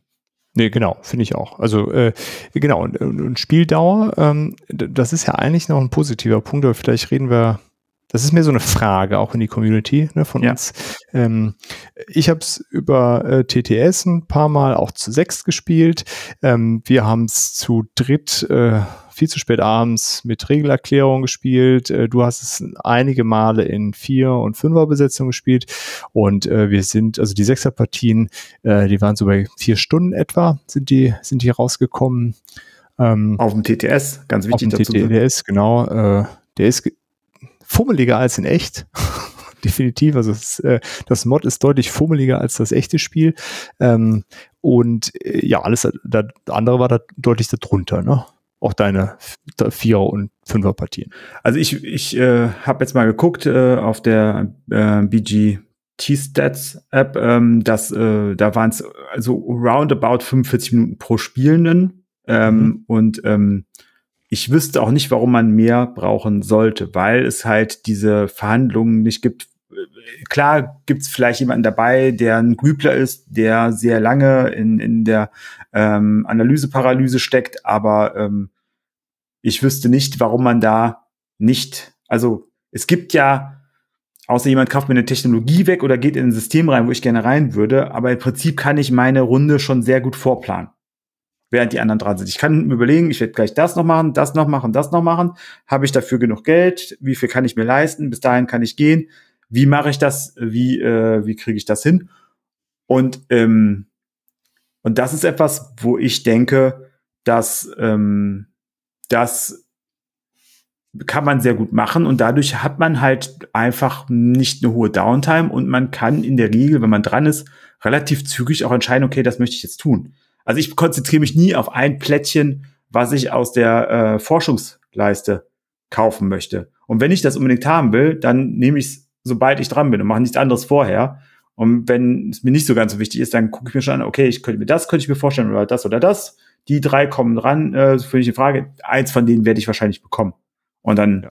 ist das auch gut so. Und dann kann man das, sich das ausholen. Ich möchte gerne das, der, das, äh, den, das äh, Hexfeld mir einnehmen, dann zieht halt der Dirk da rein, dann überlege ich, ja, ist der, mir der Kampf was wert? Dann habe ich aber noch ein anderes Hexfeld, wo ich dann reingehe. Dann ist es vielleicht nicht genau das, aber diese Paralyseanalyse dürfte eigentlich nicht so hart sein, zumal man auch alles wieder ähm, wieder ähm, ausgleichen kann. Also es, es gibt jetzt keinen, okay, du hast den einen Zug gemacht, jetzt ist dein Spiel vorbei. Ähm, äh, ja, das Moment. auf jeden Fall nicht. Das ähm, genau. Aber wir haben halt gelesen, dass es für viele Leute eine sehr lange Zeit ähm, bei Eclipse ein, ein Ding darstellt. Und äh, ich habe davon sechs Stunden gelesen äh, in Partien und so weiter. Und da frage ich mich, wo das herkommt. Hast du da eine Erklärung? Nee. Vielleicht wird es einfach stärker zelebriert, dieses, äh, dieses Spiel. Aber ich, ich kann es mir nicht so richtig erklären, wo das herkommt. Weil, wie gesagt, dieses Meta findet nicht statt und das ähm, auch bei, bei Spielen wie Root findet das dann ja irgendwann statt, dass man Board State äh, verhandelt und sagt, hier, pass mal auf, lass mich da mal hin, dann kann ich da drüben den Vagabund platt machen, dann kannst du da drüben die Marquis äh, noch äh, zwischen, die, zwischen die Beine treten. Das findet ja hier, oder es kann ja auch nicht so stattfinden, weil Board State tauschen bedeutet immer auch Punkte tauschen. Also ich kann dir nicht ohne weiteres System überlassen. Das kann ich mir überhaupt nicht leisten. Also das geht nicht. Und das ist ja bei, bei Root zum Beispiel ist das ja anders. Da kann ich ja äh, relativ entspannt sagen, okay, komm auf die Lichtung, ich ziehe hier Truppen ab, dann kannst du dich weiter bewegen und so. Da, da geht mir erstmal nichts von verloren. So. Ähm, und das ist äh, bei Eclipse ähm, auf jeden Fall nicht so. Zumindest zum einen sind direkt Punkte dran gebunden und zum anderen potenziell auch Ressourcen. Ne? Genau.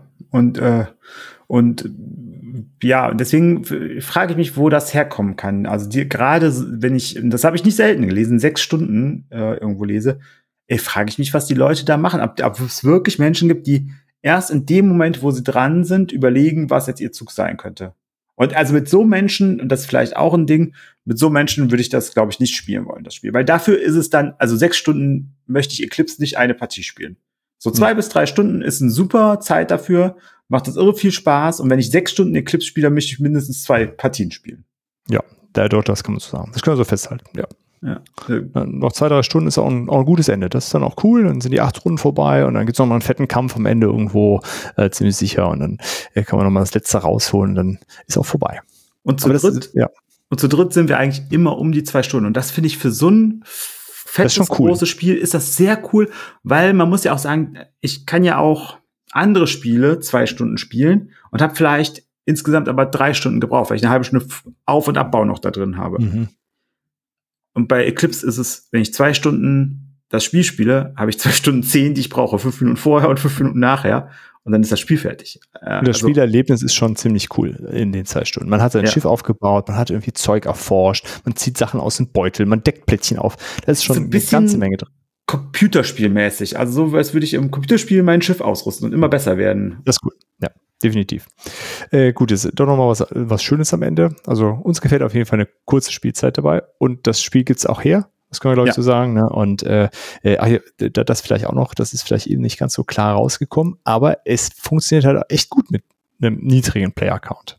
Ja, äh, absolut. Zu dritt lässt es sich super spielen und es geht dem Spiel im Grunde nicht wirklich was verloren. Nein, also das, ich habe da auch, äh, ich lese auch bei, bei BGG, also am besten zu viert oder zu sechst. Also ich würde das mit jeder Anzahl von Menschen spielen.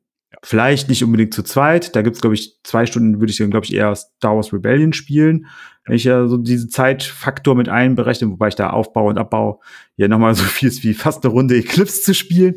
Ähm, aber ähm, aber äh, äh, aber zu, zu dritt, viert, fünf, sechs würde ich immer mitspielen. Und äh, da gibt es ja, andere Spiele, wo ich definitiv sage, nee, die spiele ich halt nicht zu dritt, viert, fünft. Ich spiele vielleicht ja. knapp sechs. Äh, genau, und da, da, hilft vielleicht auch das fehlende Meta so ein bisschen, dass man sich da nicht so ähm, viel, viel irgendwie austauschen muss und gegeneinander äh, wettern muss. Ähm, naja, äh, gut. Ist das die Sachen? die uns nicht so gefallen oder hast du noch irgendwas? Ja, also ähm, ich finde, also ist, das ist so ein bisschen ein, ein, ein äh, zwiegespaltenes Ding. Ich finde es super, dass die Miniaturen, die dabei sind, sind großartig. Die sind total toll. Die ähm, Customized Chips, die dabei sind, sind für jedes Volk auch sehr cool angepasst. Du hast diese Borgwürfel, die dabei sind. Du hast sehr elegante, aggressive, schnittige Flieger dabei. Und das, ich mag das total gerne, weil die so eine eigene Geschichte miterzählen und weil ich mich direkt so mit diesem Volk verbunden fühlen kann über die Schiffe auch, weil ich die mag. Das ist ähnlich wie bei Scythe äh, mit den Max. Also es gibt halt total präferierte ähm, äh, Raumschiffe, die ich habe und dementsprechend spiele ich auch lieber diese Farben natürlich, weil ich halt mhm. diese Raumschiffe total cool finde und äh, und elegant. Ähm, aber die haben halt oft das Problem, wenn du mit mehreren, weil es halt relativ große ähm, Minis dann auch sind äh, in, in vielen Bereichen, dann ist halt so ein Slice oder so ein Hexfeld auch relativ schnell voll. Dafür habe ich mir ein Add-on gekauft, das ähm, dann halt äh, so Plastik-Standys dabei hat. Die sind sehr cool, weil es so einzelne Stäbe sind mit Plattformen, wo man halt die Schiffe dann erhöht, damit man noch sehen kann, was für Systeme sind denn da drunter. Äh, also von daher große Minis cool. Wenn man dann diese äh, Plastik-Standys aber nicht dabei hat, dann ähm, sind äh, diese großen Minis ähm, tatsächlich Weg. Und wenn ich auf, auf der anderen Seite gucken will, boah, ich habe jetzt vier Bewegungen und komme relativ weit, dann kann ich nicht so tun, als wie, wie sagen wir Mr. X-mäßig, ich gucke mir vorher schon an, welches System ist denn am, am, am schönsten für mich, was möchte ich jetzt wegsnacken, sondern wenn da Schiffe drin sind, dann sehe ich das halt nicht und muss entweder das wissen oder sagen, bitte nimm mal deine Schiffe da weg. Ja, warum denn? Boah, einfach so. Ich muss mal äh, gucken. Ich muss mal, mal gucken. Nimm mal bitte alle eure Schiffe weg. Ich muss mir jedes System hier mal angucken. Ne? Also ähm, das ist dann äh, unschön, aber die kosten halt auch äh, ein Apfel und ein Ei und am besten geht ihr zu lauter Pedlit, wenn die da sind äh, auf einer Messe und holt euch da direkt. Ähm, ja, wo du gerade bei den Schiffen bist, ich finde die, die äh, Custom-Schiff-Miniaturen super. Das Problem ist nur, dass die alle für die außerirdischen äh, Fraktionen angepasst sind. Wenn du eine Terraner-Fraktion spielst, dann spielst du halt mit der außerirdischen äh, Miniatur. Das äh, ist aber nur mein persönliches Missfallen. Äh, ansonsten ist vielleicht so, dass ein kleiner Nachteil, ähm, es ist auf jeden Fall nicht sehr viel Tiefe in dieser Welt. Also ja. das ist alles sehr oberflächlich. Ähm, ja, ich glaube, viele stört das nicht, die das Spiel spielen. Ich fand es einfach, es ist so eine etwas vergeudete Chance, äh, sage ich mal, hätte mehr Raum dafür gegeben, aber schlimm ist es auf jeden Fall nicht. Nee, also es ist ja, insgesamt ist es ein, ein sehr flaches Spiel, was so die, also was so Stories und so angeht, die da passieren. Also das ist wirklich sehr, sehr auf der Euro-Seite für so ein, für so ein Spiel. Doch, doch, schon. Aber gut, das ist äh, nur so als kleine Anmerkung. Ja. Tut dem Spiel aber keinen Abbruch. Also hat, hat glaube ich, nur minimalen Flufftext auf den, bei den Völkern, oder? Ja, ja. ist auch wirklich mini, mini, minimalster Flufftext. Und in der Anleitung steht noch mal ein bisschen zu jedem Volk, was ja. beschrieben aber das war es dann auch. Äh, ansonsten äh, ist es aber äh, recht thematisch, finde ich. Also die, die Mechanik und die passt, passt das, schon, macht thematisch meist Sinn. Ja, ja, genau. Du hast halt jetzt keine Mechanik dabei, wo du denkst, die ist so vollkommen aus der Luft gegriffen und wurde dann nur eingebaut, um irgendwas zu fixen, was halt vorher dann da als Problem aufgetreten ist. Gut, das waren dann alle Sachen, die nicht so praktisch sind, nicht so schön sind, oder? Ja, ja, es ist halt, äh, es ist, äh, haben wir ja schon vorher gesagt, lasst euch nicht durch die Größe dieser Box äh, und so weiter abschrecken. Ähm, das ist, ähm, das ist deutlich näher an, an Blood Rage, so von, von dem, wie kann ich spielen, mit wem kann ich spielen, als an äh, ja, Twilight Imperium zum Beispiel, meiner ja, Meinung nach. Das, äh, das auf jeden Fall. Ähm, gut. Dann äh, kommen wir zu dem äh, Segment Erweiterungen und Promos. So viele Erweiterungen gibt's ja gar nicht, weil ganz viele von den äh, alten Erweiterungen sind ja in dem Reprint drin. Äh, wie gesagt, es gibt diese, diese Schiff-Standys, die du geholt hast. Da gibt's diese äh, Rift-Cannon, so eine Mini-Erweiterung äh, dass du das so ein bisschen variieren kannst, wie die Alten sich verhalten, ist eine, äh, eine Mini-Erweiterung. Es gibt noch so, so Minor Species, heißt die Erweiterung. Mit denen habe ich ehrlich gesagt noch nie gespielt. Auch nicht. Ähm, und es gibt noch ein paar neue Hex-Teils, die genau, gekommen sind, ja. die nochmal neue äh, galaktische ähm, Ereignisse haben. Also in dem Sinne von, äh, da ist eine, äh, ein schwarzes Loch und eine Nebel äh, ist genau, da. Genau, sowas ist da drin, ja. Genau. Also so Kleinstsachen, aber für, nächstes, äh, für dieses Jahr sind ein paar größere Erweiterungen ja angekündigt. Aber da müssen wir mal gucken, was das dann so bringt. Werde ähm, ich mir auf jeden Fall angucken, weil, äh, also, äh, wenn die einfach nur mehr Eclipse machen, da, also es ist eins der wenigen Spiele, wo ich das sage, wenn die mehr Eclipse machen, bin ich dabei. Wenn die da jetzt zusätzliche Layer draufsetzen, dann würde ich mir das groß überlegen. Also wenn aus, aus Eclipse jetzt auf einmal so ein Meta-Handelsspiel äh, rauskommt, dann weiß ich nicht, ob, das, ob ich das von Eclipse haben möchte. Also laut BGG sind das jeweils äh, neue Völker, die dazukommen. Ja, da. Also. Das ist bestimmt lustig. Ja. Äh, aber gut, das schauen wir mal. Aber ansonsten gibt's ja gar nicht viel. Wie Dennis eben schon sagte, die Box ist ziemlich vollständig. Ähm, und für den Preis gibt's das dann einfach ein fertiges Spiel, so wie diese kleinen extra Sachen. Ähm, ja, wenn es sie mal irgendwo dazu gibt, äh, günstig, die sind ehrlich gesagt nicht so super günstig, diese, äh, äh muss man dann mal gucken, ob das, äh, ob ja. wir da dran kommt. Ist auch nicht nötig, die zu haben. also bestellt sie nicht aus Finnland. Da kann man sie, glaube ich, fast immer nur bestellen. Oder wenn, bestellt sie euch nicht alleine. Sucht das, sucht euch Leute, mit denen ihr es zusammen bestellt. Weil mit den Versandkosten ist das, war das, glaube ich, wo ich gedacht habe, so, nee, auf gar keinen Fall. Ich habe sein Essen getroffen und dann war das relativ. Genau, man kann sie ja auch vorbestellen und dann da einfach äh, abholen. Äh, genau. zum Beispiel. Also, das geht schon. Äh, genau, es gibt noch so eine Spielmatte natürlich auch für dieses Spiel, ne, wie ja, so oft. Äh, da gibt's ähm, sind da so, so Hyperlanes, ich glaube, die heißen ja nicht Hyperlanes, aber es gibt auf jeden Fall, wenn man mit, äh, mit fünf Leuten spielt, hat man immer das Problem, dass das äh, nicht sauber auf ein Hexfeld passt und irgendwelche Leute nicht genauso weit entfernt sind von allem anderen wie der Rest. Da gibt's dann so Linien, die darauf eingezeichnet sind. Lässt sich auch anders fixen. Ja, ganz kurz nur dazu, äh, weil es, da ist mir noch eine Sache jetzt eingefallen, die ich vorhin vergessen habe bei den äh, bei den Nachteilen. Ähm, ich habe ja schon gesagt, das hat eine sehr opulente Tischpräsenz. Ihr braucht halt einen Tisch dafür, der das aushalten kann. Mit einem normalen Standard 1,40 auf 70er Tisch werdet ihr Eclipse nicht vernünftig spielen können. 1,40 auf 70er Tisch ist aber echt ein kleiner Tisch. Das ist der Standard. Glaub mir, ich habe das verkauft, den die meisten Menschen haben. Da passt es nicht drauf, nein. also das ist tatsächlich so, so die Größe roundabout, die viele Menschen als, als normalen Esstisch haben, äh, gerade in Städten. Und ähm, nein, da werdet ihr es auf gar keinen Fall vernünftig drauf bekommen. Da braucht ihr mindestens einen Support-Hocker an jedem Platz noch dabei, weil sonst kommt ihr damit nicht zurecht. Da reicht gerade, da passt gerade die galaktische Karte drauf und das war's dann. Ja, das stimmt. Das ist relativ, äh, ja, ist einfach ein ausladendes Spiel, klar. Gut, dann äh, Alternativen, Dennis. Ja. Wir reden als erstes über das nicht offensichtliche. Ja, wir reden als erstes über das nicht offensichtliche. Ähm, Era of Tribes von äh, Black Bean Games. Äh, Arne Lorenz hat das gemacht. Ähm, ist ähm, ja, ich habe lange Zeit gesagt, mein Lieblingsspiel, ich weiß nicht, ob ich heute noch sagen würde, mein Lieblingsspiel auf jeden Fall eins meiner liebsten Spiele, auf jeden Fall. Äh, ein äh, 4X-Spiel, was ähm, im, ja, in der Antike in Europa spielt, was aber auch über Hexfelder, die wir auch entdecken können. Das war eine Erweiterung. Es gibt auch eine Karte, die dabei ist. Da ist schon alles klar. Da sind die Karten, ist die, die, ist, ist Europa drauf, aber man kann halt auch die Variante spielen, dass wir Hexfelder entdecken, wo dann verschiedene Regionen sind. Dann setzen wir ein neues Europa oder ein fantasievolles Europa zusammen.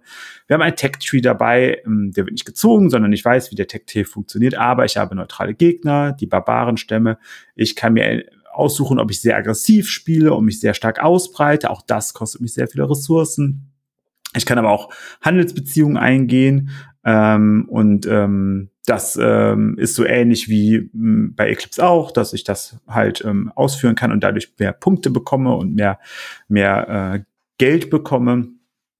Und ähm, ich habe ein sehr ungewöhnliches Kampfsystem. Da wird nämlich immer geguckt, wer in welchem Bereich gerade die stärkere ähm, Position hat. Also da wird dann ähm, die, die Armeen gegeneinander verglichen, da wird verglichen, wer mehr Moral hat, da wird verglichen, ähm, wer der Angreifer ist und wer der Verteidiger. Und dann würfelt man und dann gibt's halt Symbole auf diesen Würfeln. Und äh, je nachdem, was für Symbole gewürfelt, diese, ähm, äh, diese Tiebreaker ähm, treffen da gerade. Und das heißt, kann sein, dass, äh, dass ich zwar vielleicht nicht so viele Tiebreaker auf meiner Seite habe, aber das Glück habe, dass gerade die gewürfelt werden und dadurch kann sich auch dann zum Beispiel ähm, ein Tiebreaker ändern. Also da wird halt geguckt, okay, äh, wer hat jetzt die meisten Truppen und wenn dann der Verteidiger auf einmal die meisten Truppen hat nach einer Runde, dann wechselt dieser Tiebreaker zum Verteidiger hin. Und das ist, ähm, finde ich, sehr cool. Dazu ähm, äh, habe ich halt ähm, verschiedene Völker, die halt unterschiedliche Dinge tun können und das aber ähnlich auch bei Eclipse. Das ist nicht so ganz, ganz so krass. Ein bisschen mehr vielleicht als bei Eclipse, ähm, dass äh, ich andere Dinge tun kann, aber es ändert nicht mein komplettes Spielsystem und kann dementsprechend auch ähm, ja äh, Punkte einsammeln und ich äh, sammle ähm, ja Plättchen ein, wo halt Rohstoffe drauf sind und mit denen kann ich wieder agieren und kann dann Punkte machen und Dinge tun. Umso mehr ich da einsammle, desto mehr kann ich tun. Ist ähnlich auch wie bei Eclipse, umso mehr äh, ich ähm, äh, Planeten in entsprechenden Ressourcen ähm, unter meiner Kontrolle habe, desto mehr Einkommen generiere ich und ähm, das sind halt so Punkte, die ähnlich sind. Wenn ihr die Chance dazu habt, guckt euch das an. Ähm, was ich sehr schön finde, dass man bei Era of Tribes sehr genau einstellen kann, wie lange ich das spielen möchte. Also ein kurzes, mittleres oder ein langes Spiel oder ein episches Spiel. Ähm, das sind halt verschiedene ähm, ähm, Runden, die man spielt oder verschiedene Siegbedingungen oder Endbe Endspielbedingungen. Und deswegen ähm, ist das sehr schön skalierbar. Und das funktioniert tatsächlich auch, weil es diese neutralen Gegner hat, die aber im Gegensatz zu Eclipse auch ähm, voranrücken und sich ausbreiten und auch besser werden, ähm, kann man das sehr gut solo spielen. Also ich kann tatsächlich ähm, im Eclipse kann ich mir gerade nicht solo vorstellen. Geht auch, glaube ich, nicht. Ich, meine, ich hätte mal so einen, so einen äh, inoffiziellen Solo-Modus gesehen. Ähm, Era of Tribes bringt einen, finde ich, sehr, sehr gelungenen Solo-Modus mit. Ist auf jeden Fall sehr ungewöhnlich für ein Spiel dieser Kategorie. Ja. Magst du noch eins? Hast du eine Idee, was wir? Äh, ich habe noch eins, äh, das haben wir auch schon hier und da mal genannt, und zwar Northgard, äh, Uncharted Lands, äh, eine Videospielumsetzung. Ich habe das Spiel bis immer noch nicht, äh, noch nie gespielt, das Videospiel. Ich habe nur das Brettspiel. Du hast es ja auf der Messe dir ja auch äh, geholt, nachdem ich da überschwänglich von erzählt habe. Aber es hat dir ja gefallen. Das ist äh, gut. gefällt mir immer noch. Es gefällt mir immer noch sehr gut. Also das ist, äh, ist äh, bin ich sehr dankbar drum, dass du mir das empfohlen hast. Sehr schön, das freut mich. Ja, äh, ich habe es damals geholt. Erstens, weil es eine äh, recht äh, coole Optik hat ähm, und äh, zweitens, als äh, so Family 4X angepriesen wurde und ich finde, das äh, passt super, diese Bezeichnung. Ähm, wir sind so ein Wikinger-Clan und wir erkunden halt irgendwelche neuen Länder rein. Da werden auch Plättchen aufgedeckt. Wir bewegen uns mit so einem Kartenmechanismus. Also es ist nicht so richtig Deckbau. Wir kaufen halt Karten dazu, aber das passiert mehr oder weniger automatisch. Ich muss auf jeden Fall Karten dazu nehmen. Ähm, ja, irgendwann gibt's dann halt so eine Karte, für, für meinen Clan speziell. Äh, der, der kann dann so ein bisschen was anderes als, als die anderen. Alles sehr überschaubar an Spezialfähigkeiten, die da dabei sind. Ähm, ich habe die Teils. Genau, die Teils sind also so ein bisschen zackig, die da so aneinander passen. Äh, ich habe die, äh, äh, die Clan Chief Edition mit so ein paar Mini-Erweiterungen noch, da ist ja noch ein bisschen was mehr dazu. Ähm, ja, aber ansonsten ist das eine sehr überschaubare Spielzeit mit aber diesem, ich decke was auf, ich bewege mich. Ich habe ein relativ cooles Kampfsystem mit äh, Karten und Würfeln kombiniert. Äh, gefällt mir ganz gut. Ähm, ich baue Gebäude irgendwo, um Ressourcen abzubauen ähm, und, und äh, all diese Sachen. Äh, die Karten werden immer besser über die Zeit. Äh, das ist so ein äh, ja, mehrstufiger Stapel, der da aufgebaut wird. Ähm, das Spiel endet entweder, wenn jemand drei große Gebäude gebaut hat und die kontrolliert oder nach sieben Runden. Ich glaube, man kann es ein bisschen länger noch spielen, also man kann es so ein bisschen anpassen, die Rundenanzahl, wie man möchte. Äh, ist, glaube ich, sogar in den Regeln beschrieben, kann man auch einfach machen. Also der Rundenzähler gibt auf jeden Fall mehr als das, was quasi vorgeschlagen wird hier. Man kann einfach auch ein bisschen kürzer spielen. Ähm, am Ende gibt's dann immer noch mal so ähm, eine Karte, die, äh, die, die so Endrundenboni äh, vorschreibt. Äh, ja, und das ist ganz easy peasy erklärt, finde ich. Äh, spielt sich locker runter, spielt sich auch gut zu zweit, ehrlich gesagt. Ist auch kein Problem. Äh, geht bis fünf. Äh, ja. Hat ein ähnlich gutes, also zumindest in der Warshief Edition ein ähnlich gutes Insert, was auch relativ zügig äh, den Aufbau ähm, vorbereitet. Ja, schönes Material, schöne Holz, äh, Holzmarker für alles Mögliche dabei. Da ist ein vernünftiger Kartentrenner dabei, wo Karten reingestellt werden und ähm, ja. Genau. Äh, ja, ist ein äh, schönes 4X-Spiel. Ist jetzt sowohl Era of Tribes als auch Northgard sind keine Weltraumspiele, aber das, äh, das soll dem Ganzen gar keinen Abbruch tun. Man hat trotzdem diese Elemente dabei äh, und die Zugänglichkeit ist vor allen Dingen bei Northgard äh, sehr, sehr angenehm. Ich weiß nicht, wie das ist bei Arrow of Tribes. Die Zugänglichkeit bei Arrow of Tribes tendiert gegen null.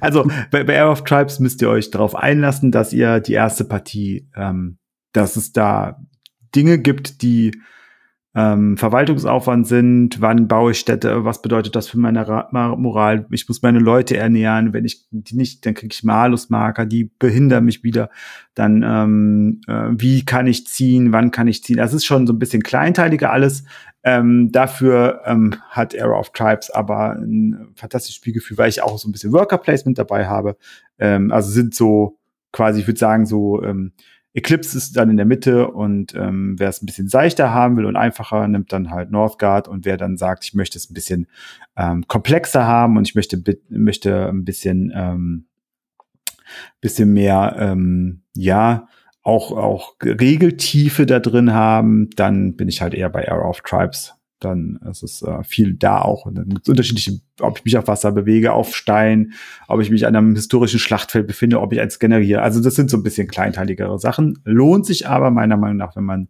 wenn man Bock drauf hat, mal äh, sich mal so sechs bis acht Stunden äh, mal dem Lernen eines solchen Spiels zu widmen. Easy. Und das Spielen dann nachher ist dann so bei drei Stunden. Okay. Cool. So, dann, ähm, was aber im Weltraum ist, worüber wir, was ja wahrscheinlich jeder äh, und jeder von euch sich gedacht hat, worüber wir auch noch sprechen müssen, worüber immer alle sprechen, wenn es um Eclipse geht, äh, ist Twilight Imperium. Ja. Es gibt diverse äh, äh, Videos, wo das verglichen wird. Es gibt wahrscheinlich auch diverseste Blogbeiträge und in, auch in allen möglichen Podcasts ist es schon äh, weit und breit diskutiert worden. Auch wir haben das immer wieder angedeutet. Aber jetzt, wo wir über Eclipse reden, müssen wir natürlich über Twilight Imperium auch reden. Genau wie wir über Twilight Imperium und über Eclipse reden werden.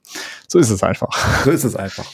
ähm, ja, wir fangen nochmal von vorne an. Äh, Twilight Imperium ist auch ein 4X-Spiel, vor allem mit der Erweiterung in der vierten Edition, äh, die Prophezeiung der Könige, ist ein Explorationsteil äh, dazugekommen. Einer, der meiner Meinung nach auch sehr gut funktioniert.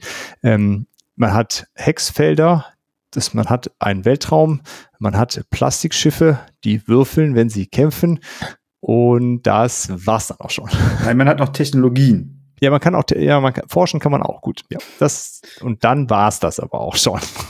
Und äh, und man hat äh, man hat äh, eine sehr übersichtliche Anzahl an Ressourcen. Ja, das, ja, genau, aber das ist äh, äh, auf jeden Fall ja anders. Ne? Also man hat auf jeden Fall ganz anders, äh, geht man mit Ressourcen um. Ja, aber es ist halt nicht so, es ist nicht so, dass ich, dass ich Unmengen, also sowohl bei Eclipse als auch bei Twilight Imperium habe ich nicht Unmengen an Ressourcen, die ich halt, also die Ressource kann das, die kann das, was ja manche Spiele dann doch auch haben. Das ist jede Ressource, also es gibt 18 verschiedene Ressourcen, die haben 24 verschiedene Funktionen, wie sie eingesetzt werden können. Nee, das ist schon sehr reduziert bei beiden Spielen. Ja, wobei Aber ich finde, bei äh, Eclipse ist schon noch mehr Variation da drin. Ne? Du ja. kannst dich explizit entscheiden, ich möchte mehr forschen, also stecke ich mehr in, äh, in die Forschungsressource. Absolut, absolut. Äh, das, da ist, äh, da ist, ähm, da ist es noch mal ein bisschen äh, runter reduziert bei Twilight Imperium, weil man im Prinzip ja eigentlich nur eine Ressource hat, die man ausgibt. Genau. Ähm, die andere Ressource, die gar keine Ressource ist, sondern Einfluss, die ist für ganz andere Sachen da, aber ja. Genau. Ähm, ja. Auch das, äh, das äh, in beiden wird zwar geforscht, aber äh, wer gerne viel forscht, der ist wird bei Twilight Imperium auf jeden Fall nicht so richtig glücklich. Äh, nee. Bei Eclipse hat man halt echt ohne Ende Forschung, weil das äh, Forschen nur limitiert ist durch deine Aktion, die du in den Forschen steckst und das Geld, was du dafür ausgibst, also deine Forschungspunkte und dann kannst du auch Geld dafür ausgeben, wenn du möchtest. Äh, äh, aber bei Twilight Imperium ist das Forschungstempo äh, im Grunde sehr, sehr strikt vorgegeben. So, das Max, also wenn man sagt, man äh, in so einer Partie, die über fünf Runden, sagen wir mal, geht, äh, vier bis sechs Technologien kannst du da erforschen, realistischerweise. Ja, während ich bei Eclipse hoffentlich am Ende so zwischen acht bis elf, zwölf Forschungen raus. Ja, gerne auch mehr noch. Ne? Also wenn, ja. wenn man es drauf anlegt, dann geht auch noch mehr, ähm, weil es ja auch einfach dann bares, äh, bare Siegpunkte sind. Ja, also äh, das, das stimmt. Also die, die, ähm, die Möglichkeiten zu forschen sind bei Eclipse schon deutlich häufiger und äh, bei Twilight Imperium tut eine falsche Forschung, die ich gemacht habe, richtig weh. Bei Eclipse ist mir egal. Ja, weil im Grunde so richtig falsch so ganz falsch kann es da eigentlich nicht nee. sein. Und bei Twilight Imperium ist das auf jeden Fall deutlich teurer zu spüren. Ähm, gut, das sind so jetzt, das klingt so ein bisschen okay, was, was kann das eine besser als das andere? Äh, aber ich glaube, was noch viel wichtiger ist, ist äh, herauszustellen, dass äh, beide Spiele und das, ich weiß gar nicht, ob das in den in diesen ganzen Vergleichen werden immer so diese, okay, wie ist der Kampf hier, wie ist der Kampf dort, wie viel forsche ich da, ist Exploration in diesem Spiel vorhanden. Äh, aber was für mich den Hauptunterschied macht, das Spielgefühl ist fundamental anders in beiden Spielen. Ja, ich äh, bin, wenn ich Eclipse spiele, also ich, es gibt nicht den Moment, habe ich bei mir noch nicht festgestellt, wo ich sage, oh, spiele ich jetzt Eclipse oder spiele ich Twilight? Also das, das ist halt komplett andere Grundstimmung, das ist komplett anderer Spot, der getriggert wird in meinem Spiele äh, Gaumen. Ähm, das ist so weit voneinander entfernt, weil Eclipse deutlich mehr Bauch und ich gucke von Runde zu Runde, was gerade möglich ist, was ich aufgedeckt habe und äh, ich spiele viel viel lockerer und viel viel weniger Meter. Ich mache das mehr für mich und äh, bin da deutlich ähm, einfacher, auch, auch emotional weniger involviert als bei einer Runde Twilight Imperium. Nicht das ohne Wertung. Das ist halt einfach eine Beschreibung jetzt gerade. soll nicht heißen, dass es bei Twilight Imperium cooler ist oder besser, sondern es ist was halt was komplett anderes. Wo ich bei Twilight Imperium wirklich mich darauf einlasse, wer sind meine ähm, Nachbarn links und rechts? Was sind deren, wie, was, für, was spielen die für Meter? Was können deren Ziele sein? Was äh, können die mir vielleicht äh, Gutes, was können die mir auch Schlechtes? Das habe ich bei Eclipse nicht. Da weiß ich halt, das ist denen ihr Slice. Und da gehe ich auch einfach rein, wenn ich das möchte. Und wenn die damit ein Problem haben, dann spielen wir zwei Stunden, dann plastiken wir das aus und dann ist das okay. Bei Twilight Imperium kann das, und dann ist das ein Aspekt bei Eclipse. Das ist, macht mir nicht mein Spiel aus. Wenn ich sowas bei Twilight Imperium anfangen würde, so ein Räuber Twilight Imperium zu spielen, wie Räuber Schach äh, oder so, dann werde ich da keinen Spaß dran haben an dem Spiel, weil das wird komplett gegen mich wahrscheinlich laufen, das Spiel, weil ich das gar nicht kann. Ich kann das, habe dazu gar nicht die Möglichkeiten, das so zu tun. Ja, das war so, so hoffentlich ein bisschen rübergekommen, wo ich da die, die ganz, ganz krassen Meta-Unterschiede sehe. Und dann geht's immer weiter runter, weil es zieht sich so durch das komplette Spiel hindurch durch in der Art und Weise, wie sie aufgebaut sind. Und ich glaube, wenn man wenn man Deng und ähm, den äh, den Tuko, wenn man die nebeneinander setzen würde und sagen würde, äh, was für Ideen habt ihr für für das Spiel gehabt, dann werden die komplett unterschiedliche Dinge antworten. Ja, denke ich auch. Ja, also äh, gerade so dass das Vorfeld, ne, also der, der Unterschied ist da vielleicht auch darin, das ist nicht nur bei uns so, äh, wenn wir Twilight Imperium spielen, sondern es ist eher äh, üblich, dass man das so macht. Äh, da fängst du halt nicht irgendwie abends um zwölf, äh, nachdem du das eine Spiel weggepackt hast und äh, die Hälfte der Gruppe schon gegangen ist, ach komm, lass kurz noch Eclipse spielen. Mauer, nee. Äh, äh, sondern die TI-Runde wird halt zwei Wochen im Vorfeld äh, organisiert. Ne? Da wird geguckt, wo spielen wir das? Da wird der Draft im Vorfeld gemacht, um die Spielzeit zu reduzieren. Und äh, durch die deutlich längere Spielzeit bei Twilight Imperium, also letzt äh, die, die Runde, was haben wir, wir ich bin hier um kurz nach acht losgefahren und ich war um halb neun abends wieder zu Hause gut, da bin ich nach Köln gefahren, habe den Dennis eingesammelt, aufgebaut, Mittagessen gemacht und so. Aber das ist halt äh, eine zeitlich ganz, ganz andere Dimension. Und da, ähm, äh, da ist auch die, die, die Interaktion in der Gruppe, zumindest so wie wir es spielen. Also das ist natürlich jetzt kein, äh, kein kompetitiver Turniermodus, den wir da veranstalten, sondern wir wollen eine gute Zeit haben. Und da ist auch viel wichtiger, gegenseitig darauf zu achten, dass auch alle eine gute Zeit haben und einem nicht das Spiel, so habe ich jetzt mal Bock drauf, ich mache jetzt dem Dennis das Spiel kaputt, dann sitzt er halt acht Stunden hier rum, ne? Und guckt zu und ist grumpy, zu Recht. Und das passiert halt bei Eclipse nicht, weil wie gesagt, das ist nach zwei, drei Stunden vorbei, da hat man sich auch mal gezankt vielleicht und irgendwas kaputt gemacht, was nicht kaputt gemacht werden sollte. Aber das hat halt eine ganz andere Dimension. Ja, aber also auch da, wenn, wenn mir jemand ähm, bei Eclipse meine großen Schiffe wegnimmt, dann ist das sehr ärgerlich, aber im schlimmsten Fall baue ich sie in der nächsten Runde wieder neu. Sehr wahrscheinlich. Und sie haben alle ihre Ausstattung dann noch. Es ist immer, es kommt quasi genau das gleiche Plastik wieder auf den, auf den Tisch. Halt hinten in meinem Heimatsystem und dann brauche ich vielleicht eine Runde, um wieder dahin zu kommen oder auch von mir aus auch zwei Runden, je nachdem, was ich gemacht habe. Und das ist ärgerlich, aber das ist okayisch. Das macht mir nicht mein Spiel kaputt. Wenn mir jemand äh, wie so ein Brettspielpony äh, das Flaggschiff wegnimmt, obwohl man sich darauf verlassen hatte, dass man eigentlich gut miteinander kann, dann äh, kann man da schon sehr salty werden und, äh, und sagen so. Über Monate hinweg. nee, das ist noch zehn, nächsten zehn Jahre werde ich das ja. noch, werde ich das noch erzählen. Ähm, es ist halt einfach ein emotional anderes Ding und nochmal, ich möchte das ganz klar sagen, das ist nicht keine Wertung da drin. Das ist ein Unterschied in dem, was ich spielen möchte. Wenn ich ein cooles Spiel an einem Abend durchzocken möchte, zwei Stunden, drei Stunden mit ein paar Freunden eine super coole Zeit haben möchte, dann spiele ich Eclipse und hab dann, kann mich nebenher noch unterhalten, ne, was ist so gewesen am Tag, in der Woche, bla bla bla. Und äh, da macht jeder so seine Züge und ach, guck mal hier, cool, was hast du da gemacht? Und oh, hier, es ärgert mich aber. Das ist ein ganz anderes Spielgefühl, als wenn ich sage, ich fahr, stehe hier um 5.30 Uhr auf, weil ich um 7 Uhr mit dem Zug fahren muss, damit der Dirk mich in Siegburg abholt, damit wir nach Köln fahren können, um acht Stunden Netto-Spielzeit ein Spiel zu spielen, was Bruttospielzeit über neun war, wo ich mich darauf vorbereitet habe ein bisschen, wo die anderen sich darauf vorbereiten, wo wir wirklich darauf achten, wenn neue SpielerInnen dabei sind, äh, dass die auch vernünftig mit reinkommen und eben nicht ausgenommen werden und nicht verarscht werden und nicht äh, äh, Leidtragende sind dessen, dass andere dann vielleicht erfahrener sind und sagen können, das ist ein guter Deal und dann auch da sagen so, nee, pass mal auf, das würde ich halt nicht machen oder das würde ich halt schon machen oder das kannst du machen oder und das auch vollkommen okay ist, weil man sagt, ey, wir arbeiten hier zusammen. Das ist vollkommen okay, dass wir zusammenarbeiten, weil wir beide davon super hart profitieren können. Also ich habe ja mit Tina, äh, neben Tina gesessen, äh, von Pile of Happiness, schöne Grüße. Und wir haben von Anfang an gesagt, wir arbeiten hier gut zusammen, an unseren Grenzen wird es keinen Krieg geben, wir können über alles sprechen, was passiert.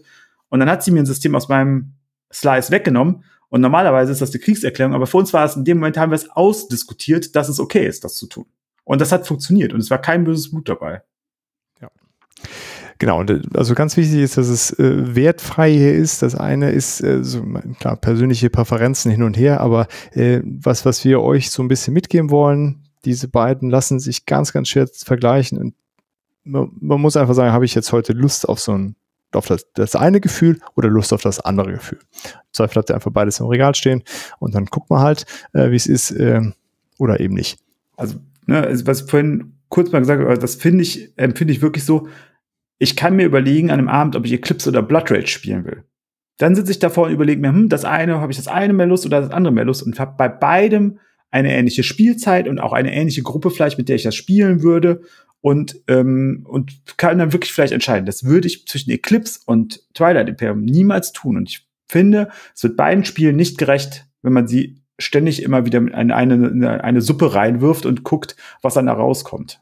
Ja, genau. Es gibt auf jeden Fall Platz, äh, guten Platz für beide Spiele in der Sammlung, ähm, weil sie im Grunde unterschiedlich genug sind und sich eben nur leider das Thema äh, grob teilen. Ja. Gut, das äh, der, der Hinweis an dieser Stelle. Dann haben wir es, oder Dennis?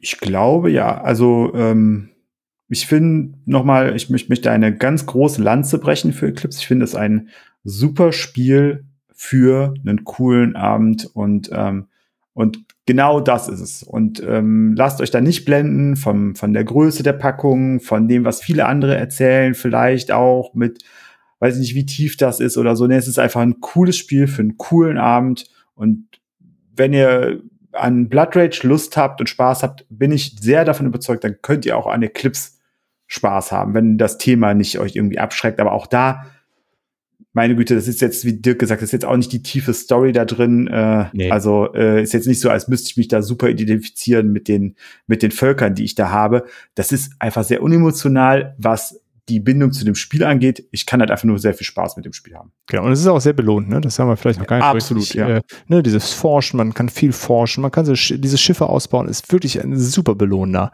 Und dann hat man das endlich alles da reingefummelt und dann baut man sein Schiff und dann fliegt das da rum und tut irgendwas. Ja. Das ist, äh, das ist prima. Das hat viele be sehr belohnende Elemente, das Spiel. Daher, ja. Egal, wo ihr in diesem Spiel hinpinkelt, da wächst überall ein Baum. Braucht ihr keine Angst haben. Danke, Dennis. Dann kommen wir damit zur Autofrage. Und äh, weil es alles so schön lustig gerade ist, haben wir uns überlegt, was sind denn unsere lustigsten Sci-Fi-Filmmomente, Dennis? Ja, dann möchte ich äh, die erste bis zur letzten Minute des Films Mission to Mars nehmen. Also dieser ganze Film ist, äh, wenn auch sehr unfreiwillig, ähm, ein einziger Witz. Ähm, es soll eigentlich ein Science-Fiction-Thriller sein, eine Rettungsmission, ähm, da soll die, ähm, die Mensch, äh, soll eine äh, Gruppe fliegt zum Mars und äh, Amerikaner und ähm, soll da den Mars äh, besiedeln und äh, äh, bewohnbar machen für nachfolgende Forschungseinheiten. Äh, und ähm, dann passiert aber ein großes Unglück äh, und äh, die werden angegriffen von einer außerirdischen Identität äh, Entität, äh, außerirdischem Mechanik, äh, Schutz, äh, man weiß es nicht genau. Auf jeden Fall sterben aus dieser ersten Mission alle bis auf einen. Und diese eine setzt dann einen Funkspruch an die, an die Erde ab und sagt, sie sind tot, sie sind alle tot. Und darauf äh, denkt natürlich niemand, äh, mein Güte, da ist einer durchgedreht und hat alle umgebracht und äh, ähm, jetzt äh, müssen wir uns mal überlegen, was wir in Zukunft mit diesen Missionen machen, sondern nein, man schickt sofort eine Rettungsmission los und diese Rettungsmission hat natürlich auch ein Ehepaar involviert und dieses Ehepaar äh, davon stirbt dann auch einer tragisch und es ist unglaublich albern, wie diese Person stirbt, weil äh, ja, sie im Wert eines Weltraumspaziergangs darüber diskutieren, äh, zehn Minuten lang, ob sie die Person jetzt noch retten sollen oder nicht. Und äh, am Ende entscheiden sie sich dann doch äh, hinterher zu fliegen, die Person zu retten. Und das abgeschossene Rettungsseil ist zehn Zentimeter zu kurz äh, während diese Person wegtreibt, wo man denkt, so hättet ihr nicht diskutiert, sondern hättet sofort die Rettungsmission gestartet, wäre das nicht nötig gewesen. Aber man merkt, dass sie nur für eine Woche Geld für Tim Robbins hatten. Der musste an der Stelle einfach sterben und ihnen ist nichts Dümmeres eingefallen. Und anschließend landen sie mit einem Satelliten auf dem Mars. Also ähm, ich weiß nicht, also ich bin jetzt kein, kein NASA-Experte, ich bin kein, auch kein Weltraumexperte, kein Physiker, aber auch kein, ein, kein Ingenieur, aber äh, wenn ihr irgendwas davon seid, bitte erklärt mir, wie man mit einem Satelliten eine koordinierte, geordnete Landung auf einem äh, Planeten äh, stattfinden kann. Und von da an äh, wird es immer dümmer und dümmer und dümmer. Und ähm, ich habe sehr gelacht in dem Film im Kino. Wir waren damals im Kino drin. Äh, ich glaube, wir waren acht oder zehn Menschen. Äh, wir haben zufällig noch eine Gruppe von Freunden getroffen da. Äh, wir sind zu dritt reingegangen und das waren dann vier andere. Also so zehn werden wir gewesen sein, sieben in unserer Gruppe zufällig. Und wir sieben, wir haben nur gelacht. Und ähm, eigentlich war ich da in dem Alter, wo mich jeder Kinofilm mit Sci-Fi noch sehr begeistern konnte. Aber den fand ich schon als junger Mensch sehr albern. Sehr schön. Gut, ähm, ich sag, ich werde gar nicht so lange, du hast jetzt viel gesprochen darüber. Ich werde einfach nur das Wort Instant-Kassetten nennen. Und ähm, das ist äh, aus einem, aus einer Parodie, sage ich mal. Und äh, vielleicht gibt's ja im Abspann äh, irgendwas, äh, was das auflöst. Und falls ihr nicht so weit hören wollt, könnt ihr ja äh, uns schicken, äh, wo das Wort, äh, woher Instant-Kassetten und was daran so lustig ist, äh, herkommt. So. das war's. Ja, aber dann äh, noch ein, ein, ein letzter Aufruf, wo wir gerade über den Abspann sprechen. Ihr helft uns sehr, selbst wenn ihr keine Lust habt, so lange uns zuzuhören, wenn ihr einfach bis zum Ende stumm das, äh, den Podcast durchlaufen lasst. Das hilft uns sehr für, für unsere Statistiken. Deswegen macht das gerne. Äh, also wenn es euch nach einer halben Stunde auf den Keks geht, einfach den Ton ausdrehen am Gerät, wo ihr äh, den Podcast hört und den einfach durchlaufen lassen. Das hilft sehr. Das hilft mehr als Bewertung, haben wir jetzt äh, gehört. Ja. Das ist ja immer äh, irgendwie schwarze Magie und Voodoo, aber scheinbar ist das für die Algorithmen besser. Whatever. Ja. Gut. Dann, Dann nochmal bitte ähm, die Aufforderung, äh, gebt uns Feedback. Vor allen Dingen äh, sollen wir uns tiefer mit dem Thema Kickstarter beschäftigen. Ähm, da schreibt gerne auf den Discord. Ähm, ob ihr das möchtet, ob ihr euch das wünscht, in welcher Form ihr euch das wünscht, ähm, ob wir das mal tiefer betrachten sollen, ähm, mit dem Hinweis darauf, dass wir das dann auch mh, versuchen, nicht flach zu machen, schon, schon uns äh, Mühe geben wollen, dann sehr ähm, ja, wertvollen oder, oder auch einen sehr tiefen Einblick in das ganze Thema zu geben. Ja. Wenn das, wenn ihr das hören wollt, machen wir das gerne. Genau.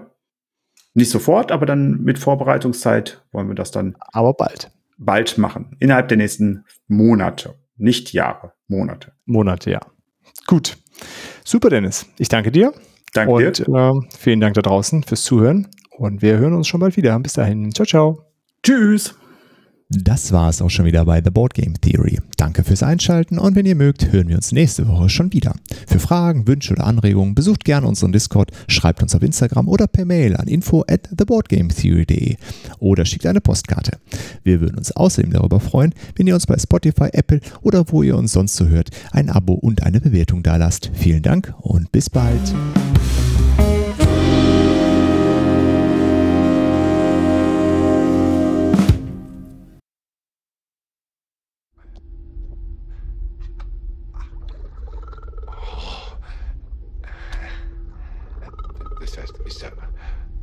Allerdings wahr. Aber es gibt eine neue Erfindung auf dem Videomarkt.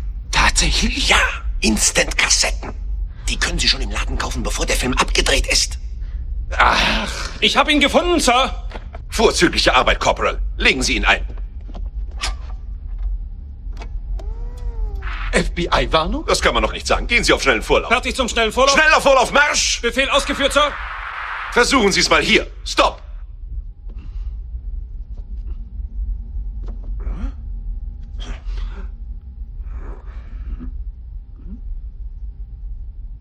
Was ist denn das für eine eigenartige Szene?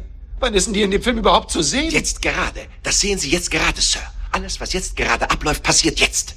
Ja, und die Vergangenheit? Die ist vorbei. Seit wann? Seit jetzt. Wir sind jetzt im Jetzt. Zurück in die Vergangenheit. Und wann? Na jetzt. Jetzt? Jetzt. Das geht nicht. Wieso nicht? Es ist vorbei. Seit wann? Seit jetzt. Wann wird das damals eigentlich jetzt? Schon bald. Wie bald? Sir? Was gibt's? Wir wissen jetzt, wo Sie sind. Wo? Es ist der Mond der Gute Wege. Arbeit. Auf Kurs gehen und unsere Ankunft vorbereiten. Wann? Genau 19 Uhr, Und schon morgen Mittag 12 Uhr werden Sie unsere Gefangenen sein. Wer?